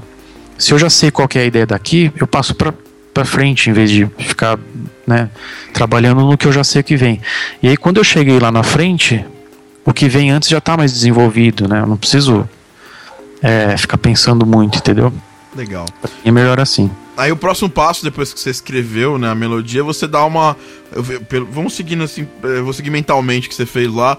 Até porque, cara, é muito parecido com o que eu acabo fazendo. Você, você acabou de escrever aquela melodia, você vai deixar ela mais bonita, vai vai trabalhar nos ligados se tiver, vai, vai trabalhar até na própria isso, isso. posição de cada nota. Né, no... É, não, não, assim, no vídeo em si, é, não, não, não, não existe um. É, um crono, não tá num um cronograma real ali, porque na verdade eu começo falando do reverb, depois eu falo, é, foi meio foi meio bagunçado, eu vou melhorando aos poucos, Não, tá? não, mas foi tipo, excelente. Né? Foi meio bagunçado. É, mas assim, é, lá pela metade eu acho que tem uma hora que eu falo, ah, como se estivesse começando do zero ali. Então, tipo, escrevi a melodia, ou, ou seja, lá a ideia, a sequência de acordes, e vou tocando e vou vendo o que, que eu quero. Ou às vezes eu já tenho como é que eu quero que soe direitinho na cabeça, e eu vou tentando reproduzir aquilo, né? E então eu escrevo no MIDI, aí eu vou trabalhando os parâmetros, se, se é ligado, se não é, a modulação né, a expressão, os velocities. São dois, são três parâmetros aí que eu acho que para orquestra é importantíssimo e que pouca gente, assim, não é que pouca gente, né, a grande maioria que, que faz orquestra é, tem que se preocupar, que é o que? É a modulação, né, a expressão e a velocidade da nota. Isso é importante, os Isso. três parâmetros importantíssimos que você não pode esquecer. É, é, qualquer DAW tem esses três parâmetros, tá? Para começar, não, mas eu trabalho no Reaper, não tem problema. Ah, mas eu uso Cubase, Logic, Ableton. Todo DAW tem esses, esses, esses parâmetros e eles são importantes. E aí eu repito, não só para música orquestral, mas para qualquer estilo de música que você está trabalhando. É importante você você se preocupar com a velocity. Exatamente. Com a Isso é uma coisa que eu tava, é, que eu tava um pouco preocupado com, com a questão do vídeo, porque por causa do exemplo que eu usei, às vezes a pessoa pode pensar, ah, é, ele tá fazendo isso para música orquestral. Cara, tipo, usa para tudo, tá tudo. É, como você falou, muito importante, esses parâmetros estão presentes em, em, em todos. É, é, são parâmetros padrão, né? De, de, da linguagem MIDI, sabe? É, agora, fica atento, porque é, às vezes no instrumento virtual, o modulation, o mod wheel, né, ele, ele, trabalha uma coisa, no outro instrumento ele trabalha outra. Sim. Mas aí que é legal, porque você vai descobrindo, né? Escreve lá, pega, abre seu instrumento, escreve a frase, é, fuça nisso para ver o que acontece, sabe? Cara, você vai descobrir muita coisa. E eu acho que isso faz parte da própria descoberta. Você pegou um, um, um instrumento virtual novo para trabalhar, é, ou um banco de orquestra novo, você para conhecer ele, você tem que, que, que, brincar com os parâmetros, que trabalhar os parâmetros, porque por exemplo, você deu um exemplo ali do Las, né? Que você estava trabalhando quando você puxou uma nota para fazer o ligado de uma nota com a outra, você falou, pô, no Las ele se comporta assim. Mas sei lá, talvez no East West ele se comporte de outro jeito. E como é que você vai saber disso? Ou você lê no manual, ou você faz, tem, ou você pina no, no, no, na tentativa e erro, né? Não, não, não tem outro jeito. Ah, manual ninguém lê, né? É, então. Então a tentativa erro é a forma mais fácil. Manual ninguém lê, inclu engraçado. Inclusive é uma forma até mais legal e mais, sei lá. É, sei lá, você tá, já, tá, já tá fazendo, então você é mais intuitivo, entendeu? Não, é que não sei, depende de, de é, sei lá, não, não, não, dá. Cada um tem o seu, seu jeito. Eu gosto muito de ler material, de saber também, como funciona. Também, eu também gosto de ler manual, e... tem gente agora, gosta. tem gente que não gosta. Agora, se não, também não lê, mas não fuça também, é, é isso que é complicado, né? A pessoa tá, tá com uma uma preguiça que existe, parece, hoje em dia, sabe? Tudo muito pronto, sabe? Tudo muito pronto. É, muito ready for use, né? For use. É, é, é que assim, isso, foi, isso, foi, isso é, um, é, uma, é um reflexo da, da melhoria que os instrumentos virtuais estão tendo com o tempo. Hoje eles praticamente tocam, né, pra, pra gente algumas coisas. Então, é, você, você acaba esquecendo isso, mas os instrumentos, a grande maioria dos instrumentos virtuais realmente profissionais, eles não fazem, não tocam para você porque exatamente eles vão dar liberdade para você fazer o que você precisa. Porque a modulação que, que você faz uma melodia é diferente da outra. Tem que. Isso, exatamente. Esses detalhes, assim, é, já fica outra dica. É, a partir disso que a gente está falando, já fica outra dica para o pessoal que está começando, que está querendo entrar no mercado, que está querendo aprender e tal. Galera, tem muita gente fazendo, sabe? Muita gente fazendo e as ferramentas estão aí para todo mundo, né? Então, onde você vai se destacar é nos detalhes, sabe? É nos, é nos, detalhes. Porque esse som de, de, de sabe, esse som de, de, de orquestra realista está na mão de qualquer pessoa. Então, o sonzinho que você está fazendo lá, botando as notinhas, é o mesmo que o outro está fazendo, que o outro está fazendo, que o outro está fazendo. Então, é nos detalhes que você vai se destacar, sabe? Se você, sabe, quer entrar no mercado e você não tem um, um trabalho bom, o que, que você tem na cabeça, sabe? Você acha que você vai conseguir entrar no mercado sem ter um trabalho que a pessoa ou se ache bom? A não ser que você tenha muito, muitos amigos, né? Assim, é, não dá. Eu, eu consegui é, alguns trabalhos assim, cara. Gente, gente, os meus primeiros trabalhos foram de gente que não me conhecia, sabe? E que ouviu e que gostou muito. E, e isso foram anos, sabe? Foram anos mexendo, anos mexendo. E quando eu olho agora e vejo o quanto que eu ainda não sei, sabe? O quanto que.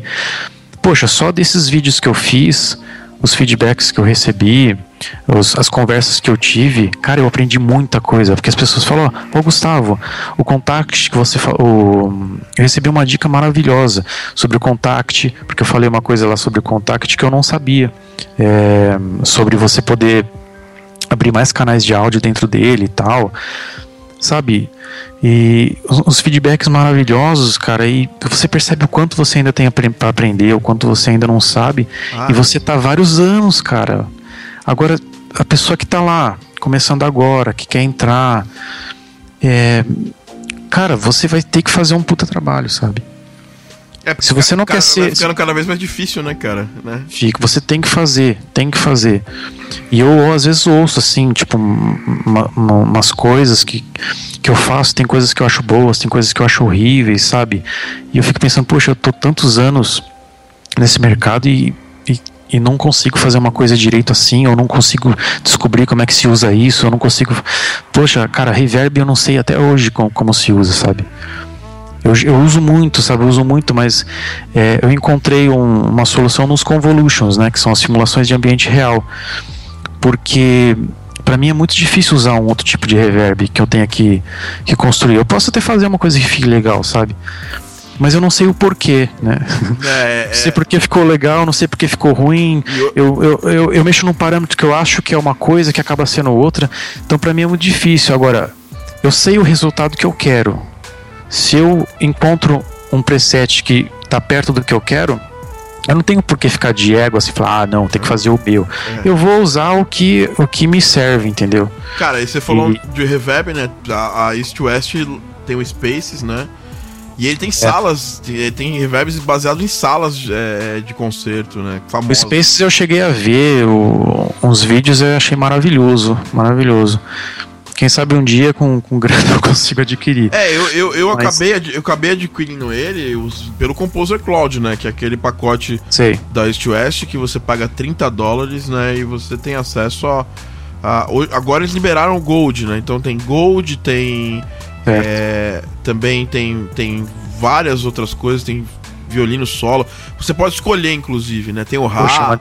Tem o Dica boa pra galera aí, hein? É, tem o Gipsy. Eu já falei isso antes, mas eu repito que eu acho que é uma dica muito importante, cara, porque é barato, né, em termos assim de ah, para quem ganha grana com isso, 30 dólares é, é um preço ok, porque é muito caro se você for comprar tudo da East West. Exatamente. Então, e lá você tem acesso a vários. Eu vou até entrar aqui, ó, para falar, porque tem tanta coisa que eu nem baixo aí, nem baixei tudo ainda.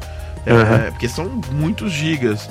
É, da, da East West, não precisa de, de iLock. iLock é aquele pendrivezinho que. É, que você precisa ter para poder ter coisa original, e aí tem que che esperar chegar. Por exemplo, eu fiz uma assinatura também de, de, de, de plugins para mixagem, para master da Slate, e ele base, baseado no iCloud. Demorou três meses para chegar o iCloud aqui no Brasil. Então Nossa. eu fiquei três meses sem os plugins. Mas eu não paguei porque eles fazem um esquema legal que só, só paga depois que você começou a usar mesmo. Mas então, Composer Cloud na versão, ó, tem uma versão de Student agora que tem é, por 14 é, 14 dólares ele inclui 7 produtos da East West. A versão Composer Cloud tá 29 dólares, inclui todos os produtos, né, deles.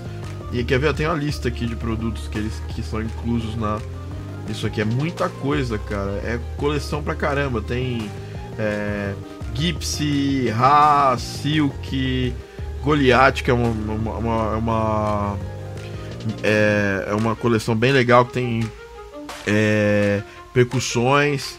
É, tem o East West Gold, né? Tem solo. Quer ver? Eu tô, deixa eu pegar a lista inteira aqui, que é muita coisa, cara. É coisa pra caramba, velho. Então, assim, e aí você consegue. Ah, mas East West, porque tem, tem a gente, a gente que, que tá há anos trabalhando fala, ah, mas legal, mas East West já tá manjado, todo mundo East West. Cara, mas você não tem grana, cara, pra, pra, pra comprar, sei lá, o Albion One, One que agora é o que tá aí na. na é um, tá muito, muito, muito foda. Você tem acesso aí a um banco que tem Symphonic Orchestra Platinum, ó, que é o Composer Cloud Plus, que é o plano anual Dá o Gold todo, então tem strings, é, brass, woodwinds, percussion, é, tem também aqui ó Hollywood, tem a Hollywood é, é, brass strings, Hollywood Strings Diamond que é, uma, é ótima, é, cara tem tem coros aqui que é o Choice, é, ou seja você tem quase tudo. Voice of Passion que é outro legal de, de vozes Então você acaba tendo é, Storm Junes, tem, tem três versões do Storm, Storm Junes aqui. Então você tem acesso a praticamente tudo, a, um, a uma, uma, uma suíte de tudo que você precisa para começar o básico de orquestração a um preço que eu acho bem honesto, assim, cara. Pô, na época que eu comecei a, ba baixar, porque todo mundo, cara, vamos ser sinceros, é, é, o Stretch é muito caro. Então, quando no começo, todo mundo foi pirateando, foi no piratão. E, e cara, se, se tivesse isso, sei lá, quando eu comecei a ganhar minha primeira grana por esse preço, cara, eu não teria nem, nem, nem pego pirata as coisas, porque é, é um preço bem honesto para quem trabalha, para quem tá faturando. É, Exatamente, cara. 30 dólares eu acho ok. Você então... tá, tá, tá sendo pago aí pra fazer uma propaganda aí da West West, cara? Nada, você falou cara. a coleção tudo. você não, falou a coleção toda. Não, não tô, tô, brincando. Eu não tô sendo. Pelo contrário, eu pago pra eles pra fazer isso Aliás, aí. só comentando, você até falou a East West, ah, tem um certo preconceito de algumas pessoas que fala que é ultrapassado.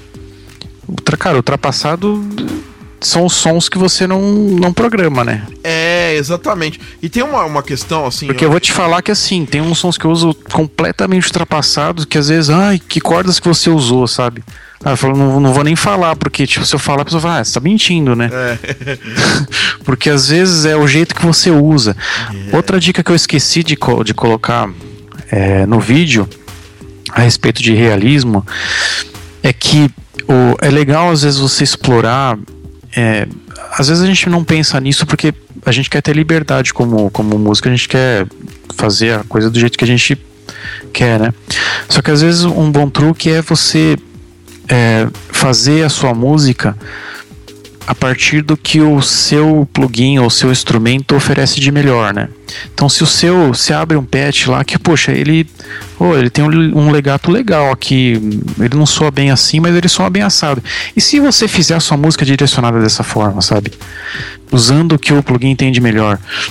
É, Exato. Ajuda. E às vezes a pessoa não pensa nisso porque ela, não, ela, eu quero fazer assim. Então ela vai buscar uma maneira de fazer assim. Às vezes o seu plugin, o seu, o seu instrumento não, não, não soa bem nessa articulação ou nisso que você está pensando. É. Então você, você, se você direcionar, por exemplo, é, uma vez eu descobri que um, um, um patch meu de, sabe o, o, trio, né? Que é quando faz aquele o trio, né? Trio, trio, Ele, é que faz aquela trio, né? aquela, né? aquela, aquela é, passada no isso. No, no, eu descobri que se eu fizesse uma sequência rápida de notas, por exemplo, ascendente, com o trio, ele fazia um, um, um glissando maravilhoso, né? No, no, na, na, flauta, por exemplo, fiz os instrumentos de sopro. E aí eu usei isso nas músicas porque nem, nem era essa a proposta do instrumento, mas eu descobri sem querer e, sabe, fiz assim. Você gostou, aí foi, foi usado. Cara, então às vezes você quer fazer a música do seu jeito, mas se você tá pensando que pode ser mais realista ou que você quer que seja mais realista, tenta direcionar a música então. É, para usar de exemplo, assim, quando é, teve uma, uma conversa que a gente estava tendo em outro acho que na época do Orkut, inclusive, com, com, com outros compositores, estava falando, tá, já tava aquela coisa de dos, dos filmes estarem muito com essa coisa de, sabe, de ostinato, de estacato, de ostinato, de estacato, sabe? Como tá até hoje, né, na verdade. É verdade. E aí um compositor lá, um colega nosso reclamou, nossa, mas ah, se um diretor me chega para falar, fazer uma música assim, eu já mando, já xingo, já não sei o que. Aí eu falei para ele, cara, se o diretor chega para você e pede para você fazer uma música assim, ele tá te pedindo para fazer uma música ruim? Não, né? É. Pra... Porque e, todo... e ele também não tá, e ele também tá te pagando para você fazer aquilo, é, você não pode tipo, esquecer disso. A música ela é ruim porque ela é tem ostinato, a música é ruim porque ela é, usa muito estacato. Se essa é a sua mentalidade, né? Então, por exemplo, se você tem um, o que mais tem hoje em dia em biblioteca de cordas é estacato bom, né? Porque é muito fácil, né? De, de samplear um estacato legal. Então tem muito, né? Tá, tá, bem saturado. Agora, se, se você tem que fazer uma música assim, não é, não significa que você tem que fazer uma música ruim ou uma música muito clichê, sabe? Dá para você fazer muita coisa boa com, com né? com, com isso. Então utiliza, se, se, é esse, se é isso que você quer, se você quer dar um realismo maior, então começa a pensar às vezes a música dentro do que o seu instrumento tem de melhor, né? Com certeza. E eu tenho outra coisa também, o mercado de, de plugins, de, de plugins, de bancos de contact, é, de instrumentos orquestrais, é, virtuais, ele precisa. Eles precisam faturar, cara. Então, eles estão sempre lançando coisa nova. É, e, o que acontece? Se, se você se obriga a ter sempre tudo, cara, daqui a pouco você tá com, sei lá, você tá com, com vários HDs é. de, de, sei lá, de 4 teras lá, cheio de coisa que você não sabe. É, quando você for precisar trabalhar com alguma coisa, você vai ficar até perdido nesse mundo.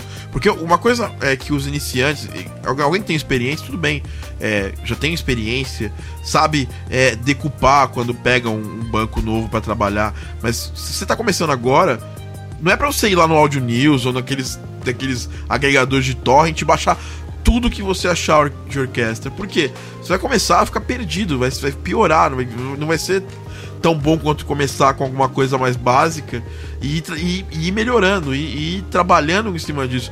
O, até você estava falando, pô, eu preciso, eu preciso é, é ampliar meu leque de, de, de, de, bancos orquestrais, mas uma coisa que eu acho que é legal, por você não ter ampliado isso aí, você ficou trabalhando com os que você tem para extrair o melhor deles, né? Isso que é legal. É, tem isso também. Eu, isso que eu ia falar agora. Eu acho que quando você percebe um, alguma pessoa que sabe que usa muita coisa e você percebe que ele não programa nada, sabe? Provavelmente é que ela não dá valor ao que ela, que ela tem. Às vezes, se ela tivesse comprado um e sabe, poxa, não, não, ainda não posso comprar outro, ela vai dar mais valor para aquela e vai aprender a usar melhor aquela, né? Aquela biblioteca. E isso é muito positivo, porque é, eu acho que eu já comentei isso em, em uma outra ocasião, é, que tanto aquela bibliotecazinha lá antiga do East West, quanto a, a mais moderna de hoje, seja Hollywood e tal, são, são instrumentos reais gravados. Né? E são instrumentos reais gravados por profissionais, sabe? Por engenheiros de som. Quer dizer, qual que é a diferença tão grande assim? É claro que existe uma diferença de qualidade, né? E, e tal. Só que aquilo também é um violino gravado, sabe? Então, se você souber trabalhar é, aquele som, você vai conseguir um som legal, sabe? Então, né, é, eu acho que essa mentalidade que precisa mudar um pouco, sabe?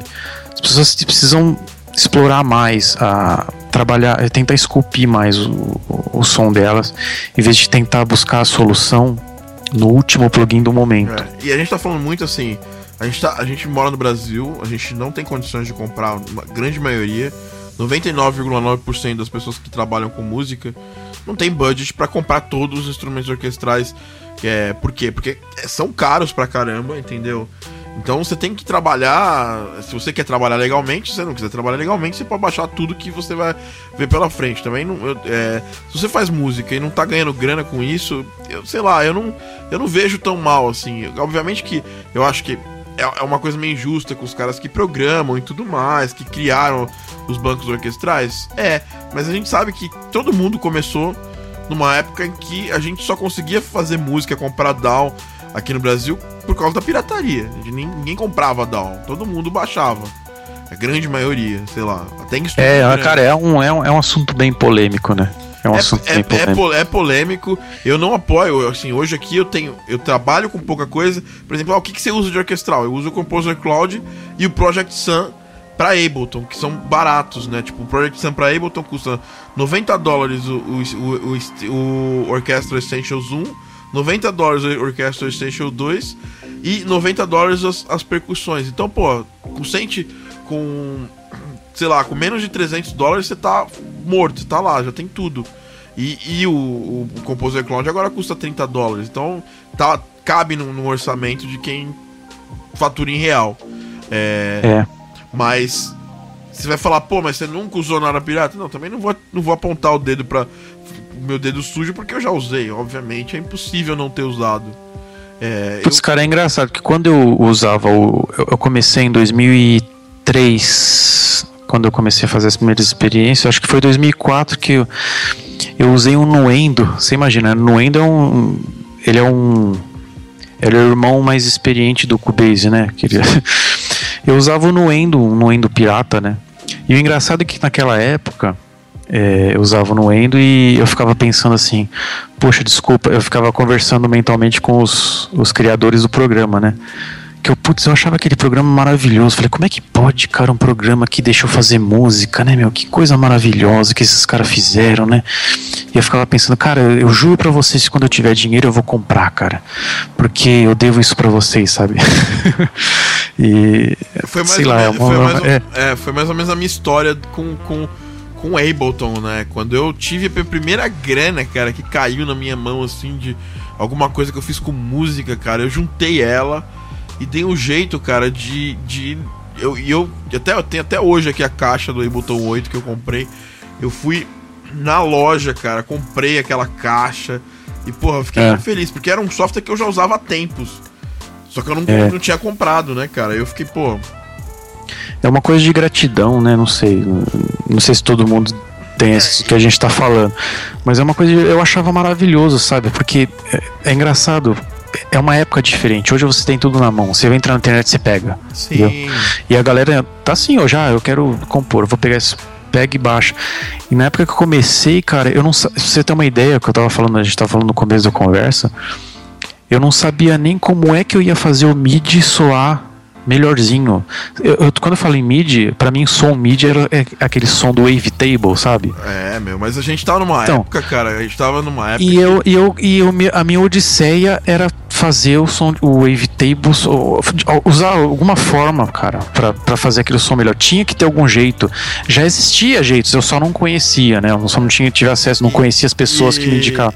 Não sei se tu pegou essa época, cara, a época do Garitã, cara, que era era era o, o que era mais mais assim, é, acessível de orquestra pra gente era fazer orquestra usando Sim. o Garitã, cara. Nossa. O East West. O primeiro, uma, o, o primeiro orquestral que eu usei foi um chamado Edirol. Edirol Orchestral, alguma coisa. Também, também usei esse. Até mandar um abraço pro Cristiano que tá ouvindo a gente do, do Maximal. E, e, a, gente, a gente sentava, cara, para fazer parte orquestral de música eletrônica. É, com essa. Com esse. Com, esse, com essa parada de Edirol, cara. E... Então, cara, e era assim, porque você imagina a mentalidade. Eu não, não tinha nem ideia de que podia existir um jeito, e eu tentando descobrir um jeito de melhorar os, aquele sonzinho do, do, do, do MIDI, né? E aí, a primeira primeira coisa que me aconteceu de, de, através de uma dica de um cara, inclusive eu participava de um fórum sobre MIDI, isso antes de, acho que em 2000, 1999, acho que um fórum sobre MIDI internacional que eu participava lá, discutia, não sei nem o que eu falava lá, né? Mas é na época que eu fazia só mid. E eu tentando descobrir. Aí teve um cara que chama Jacob, é, que ele é do Texas, se eu não me engano, que ele mexia, ele, ele me deu um, um, uma primeira alternativa, que era usar som de fonte. E ele me dava, ele me indicava, ah, baixa essa som de fonte aqui, não sei o som de fonte, e um programinha que eu não. Bem porcaria, um programinha que você colocava o seu MIDI lá, escolhia som de fontes e ele fazia uma conversão para você, entendeu? É, Era curtir o seu vídeo. É, é assim, porque tinha o Esforzano, né? Que sempre teve o Esforzano. Porque na verdade o Esforzano é que criou o formato sound font, né? E Cara, aí... eu nem lembro que, que programa que é. Uma coisa muito simples que você abria lá o seu MIDI, aí fazia os canais, você escolhia o som de fonte que era para tocar ali. Eu acho que ele não te dava nenhum preview, pra você ter uma ideia. É, você escolhia o som de fontes, botava no canal e convertia, entendeu? Foi um primeiro, uma, uma primeira ferramenta e eu já fiquei encantado, né? Falei, nossa, olha que legal. E se eu for ouvir hoje, é uma porcaria o som, né? Porcaria que ficava. Cara, Porque não tinha hoje... nada, era o MIDI, programa, é. o MIDI com mínimo de programação, assim, que você botava uma som de fonte e eu achei maravilhoso. E esse Jacob é engraçado que ele é meu amigo até hoje, né? E até hoje ele é meu amigo. A gente conversa quase que diariamente, né? Ele tá casado, ele é físico hoje, ele estudou química, ele fazia uns. Ele, ele gosta de um trash metal, né? Ele gosta de um som bem pesado. O cara super gente boa e praticamente o primeiro que me deu uma alternativa. Depois eu conheci o Kalal, que você deve conhecer. Eu conheço, grande músico. Kalal, cara, o Kalal não tem nem o que falar, né? É. Ele, ele, ele me, me, me, me ajudou muito, ele que me apresentou. Ele falou, cara, foi engraçado, eu conheci ele, eu acho que foi através da minha banda, que eu tinha a minha, eu tinha uma banda antigamente. E a gente tinha um, um tinha um site chamava Demo Club, que era de bandas independentes ou bandas alternativas. Inclusive o Dead Fish, eu acho, começou lá. Né? Eu lembro do Dead Fish com uma banda no Demo Club que o pessoal, oh, essa banda é legal, né? tal, tal, tal, depois virou puta sucesso, né? E era nesse site, ele ouviu a música da minha banda e ele gostou, ele deixou um comentário lá, falou, oh, legal a produção, não sei o que. E aí a gente começou a conversar e ele falou, cara, eu faço trilha sonora pra teatro. Tá? E nisso ele já tinha ganhado o Shell, né? já, era, já, era, um monstro, né? É, cara, e aí eu, a gente conversando, aí eu falei, cara, eu gosto de fazer composição, eu tô pensando em fazer trabalhar com trilha, mas cara, meu som é muito ruim, eu preciso de um jeito de melhorar esse som e tal. E ele falou, cara, você conhece uma coisa chamada VSTI? e aí, cara, quando ele me mostrou, eu falei, não acredito que minha música pode soar desse jeito, né? Não acredito. E aí, o Kalal, na verdade, me ajudou muito e me, me incentivou muito a, a buscar né, um trampo na área de teatro e graças a ele tô aí, né? E amigos que eu tenho até hoje, o Jacob e o, e o Kalal. O Kalal, é, um, é um monstro sagrado da música Brasil. Não, essa é real, cara. Ele, o Mu, é verdade. o Mu também, o próprio Domene, Domene, né? Maurício também Domene, do grupo de compositores lá. Cara, o Domene, ele. É um monstrão. Cara, o Domene é, é, é incrível, né? Porque ele é um cara, tipo, hiper experiente, né? Super experiente. É. E, cara, uma vez eu, eu, eu, no Enforcer, inclusive, o tema principal do Enforcer é, inclusive, eu acho que é a música que tem mais visualizações no, no, no, no meu canal, né?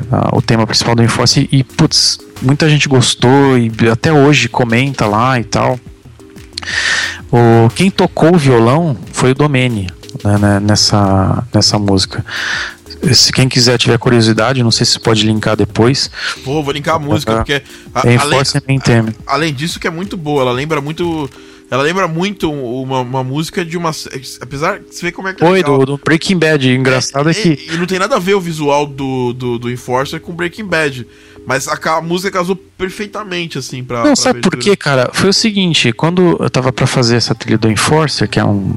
Ah, é policial, é numa cidade rural, uma cidadezinha rural do, do, dos Estados Unidos.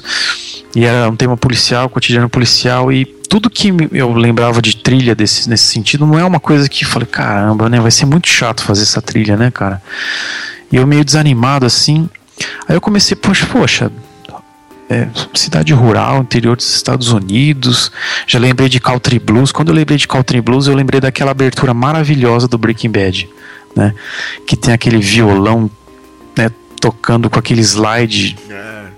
Falei, falei essa que é muito eu característico, falei, né, cara? Quando é. você falou em cidadezinha interior, já, já dá pra imaginar. É, eu falei, cara, isso. aí eu conversei com o Kikuchi, né? Ah, o Kikuchi ficou maluco, né?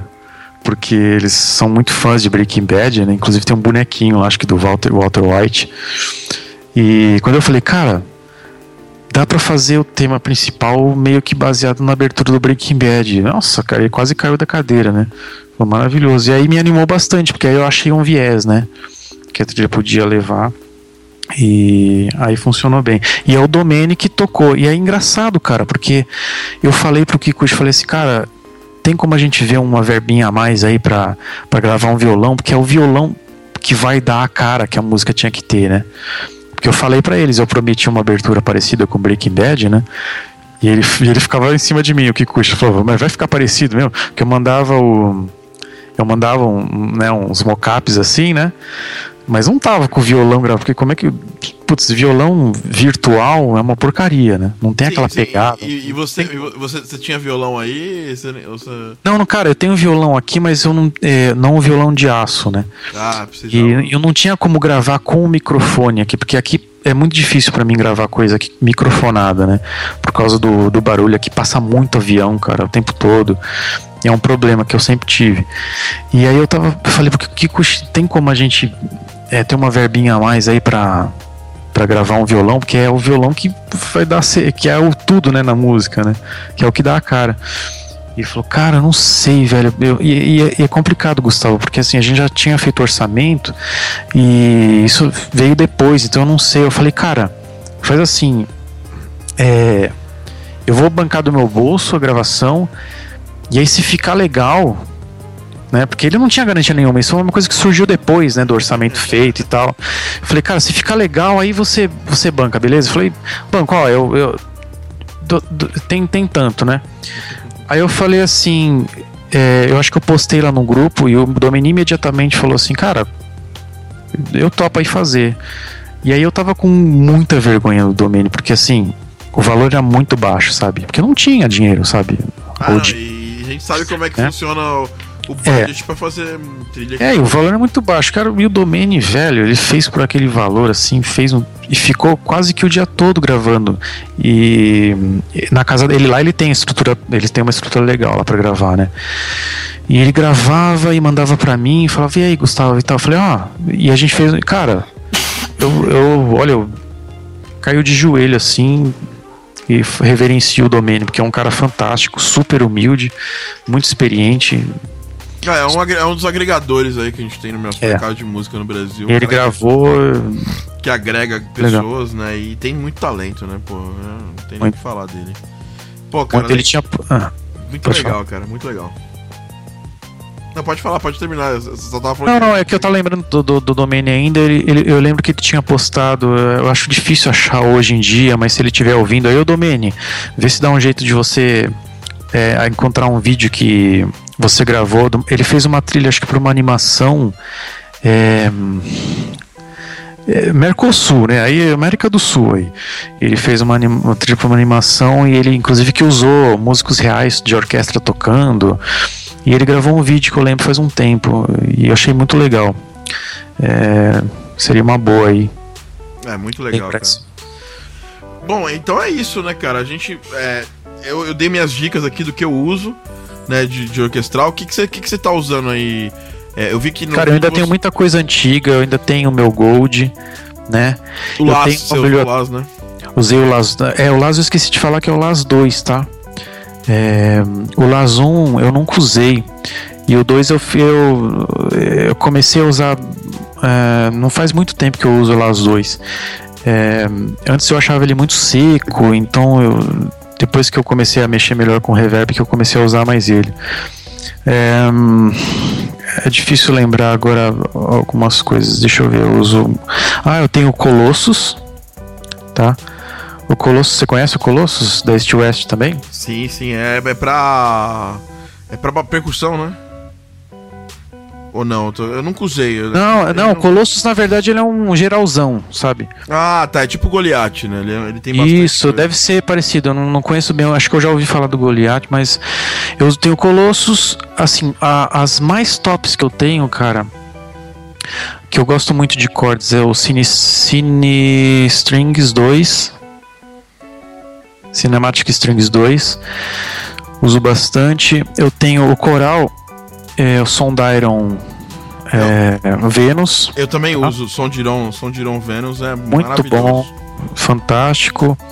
É, hum, cara, é que eu não tô com o, o negócio aberto aqui para olhar tudo, mas cordas eu uso muito ah, o Colossus que eu tô falando pra você, ele tem umas coisas que estão bem ultrapassadas, mas que eu uso muito. Cordas, eu uso muito dele, entendeu?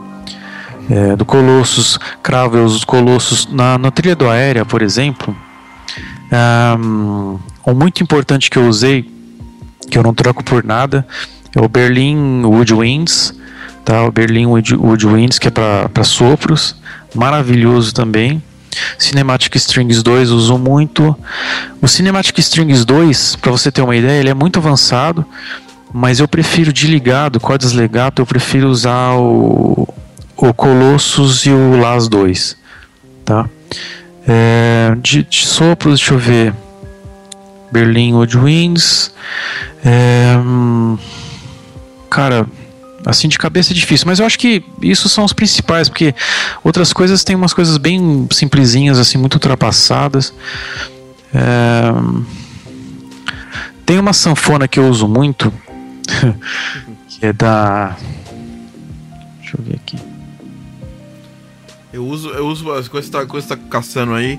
Eu uso muito, muito é, banco da Boulder Sounds, que sempre lança alguns banquinhos com alguns instrumentos étnicos E por um preço bem interessante, eu também posso indicar esses aí, que eu gosto bastante. A Embertone também lança alguns, alguns bancos que eu acabo usando. Então tem a Ocarina, que, que, que eles usam, que é a Ocarina Maia. É, tem o Sex Sax, que é um saxofone da Nossa, Você já ouviu falar.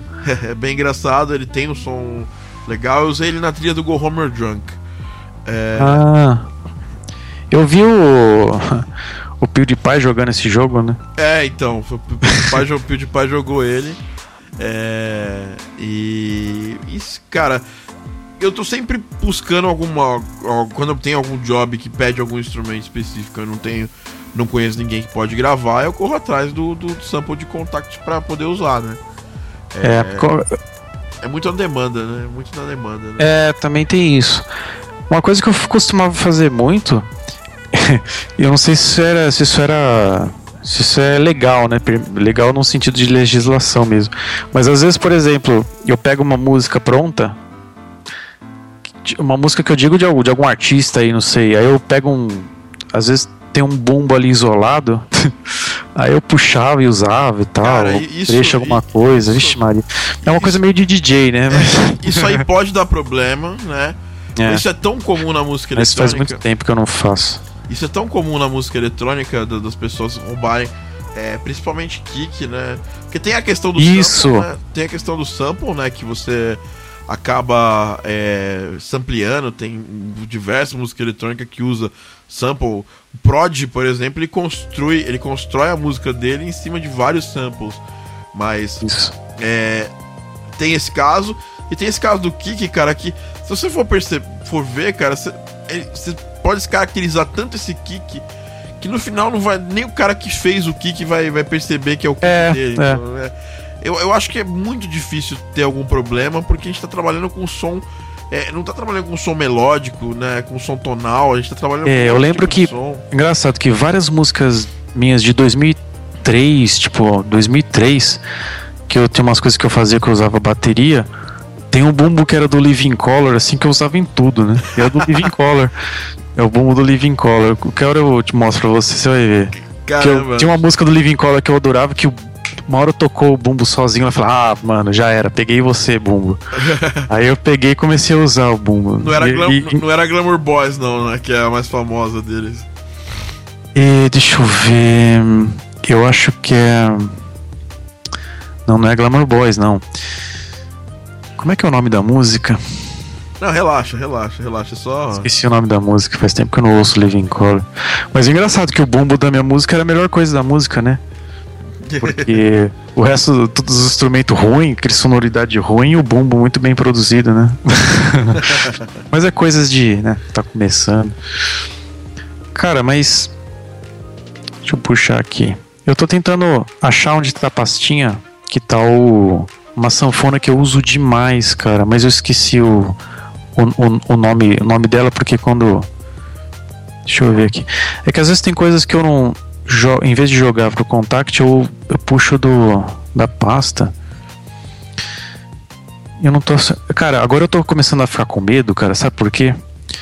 Porque eu não sei se você lembra, mas uns dias atrás eu falei do meu de um HD externo que, que, que foi pro espaço, né?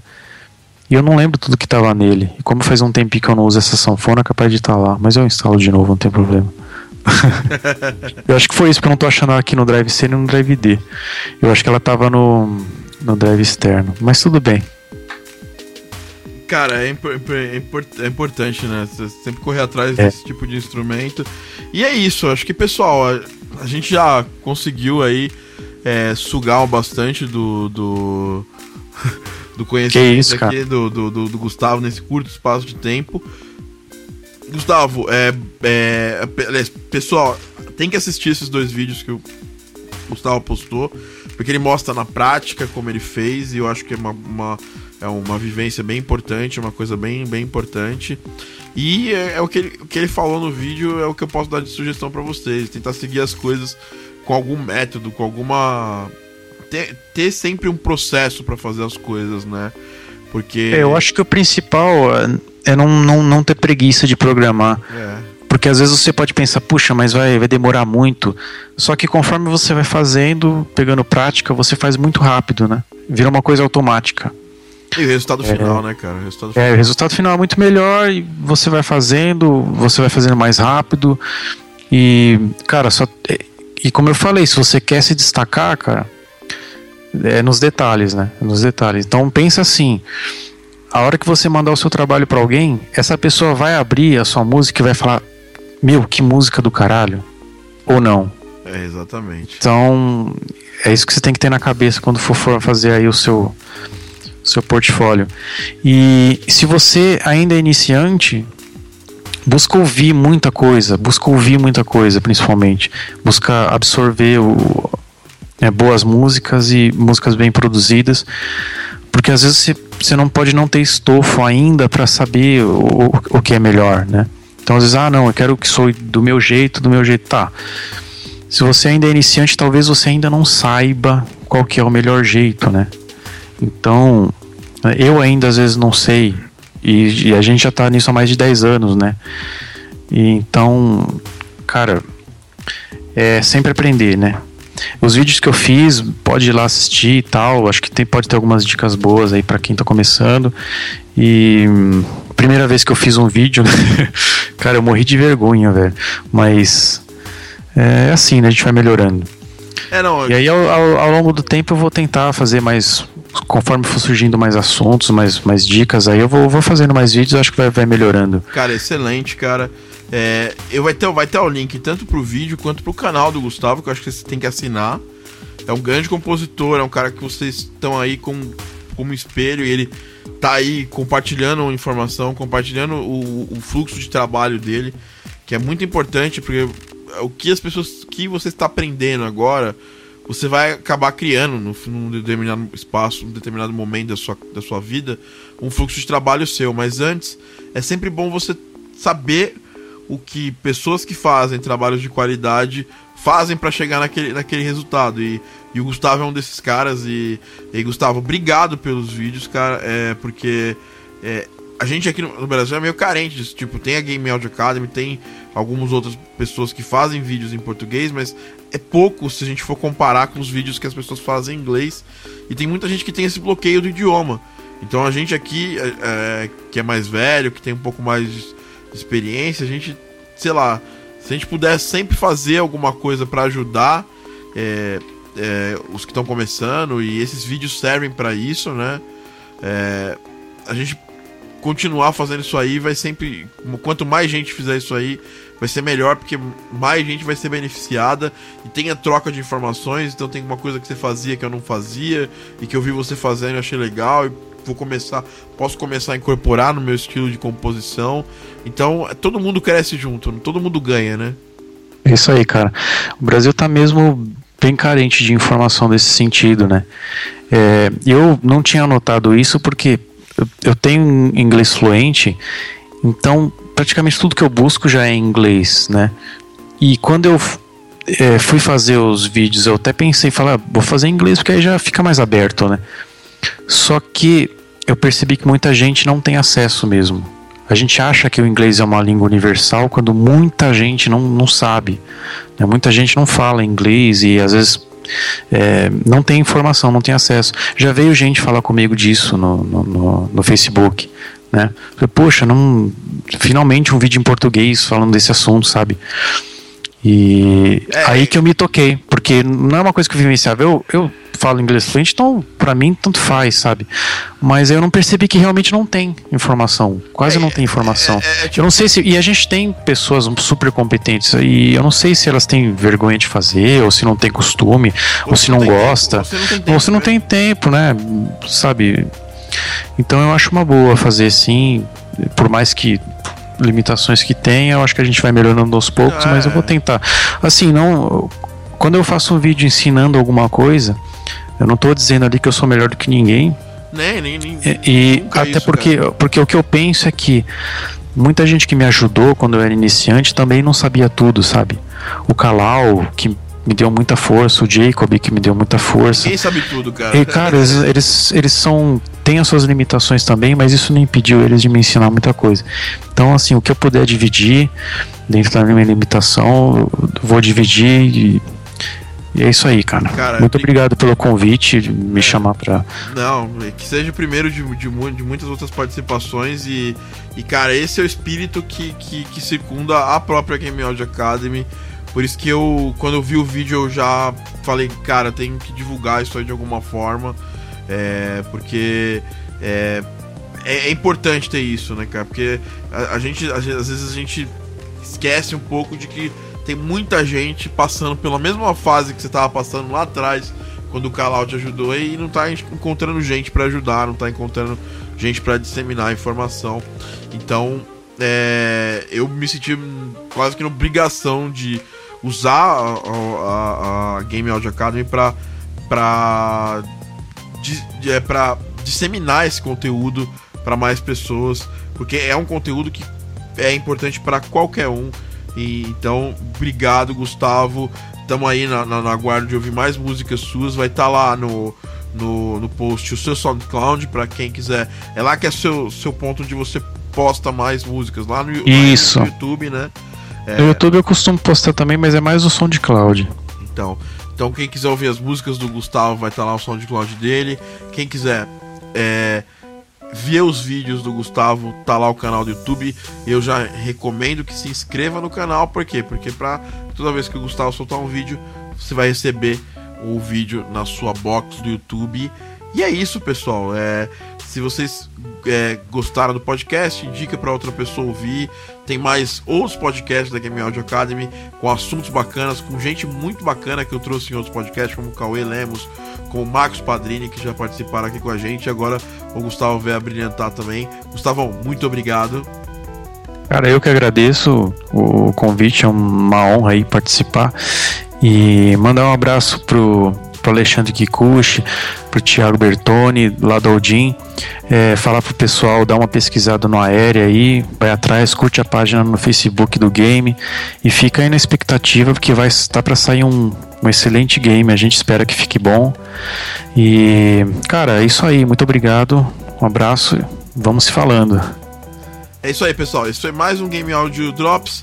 Se você quiser ter mais informação sobre áudio para games, visita lá GameAudioAcademy.com, o seu local, o seu local para áudio para games em português. A gente se vê no próximo Game Audio Drops e aquele abraço.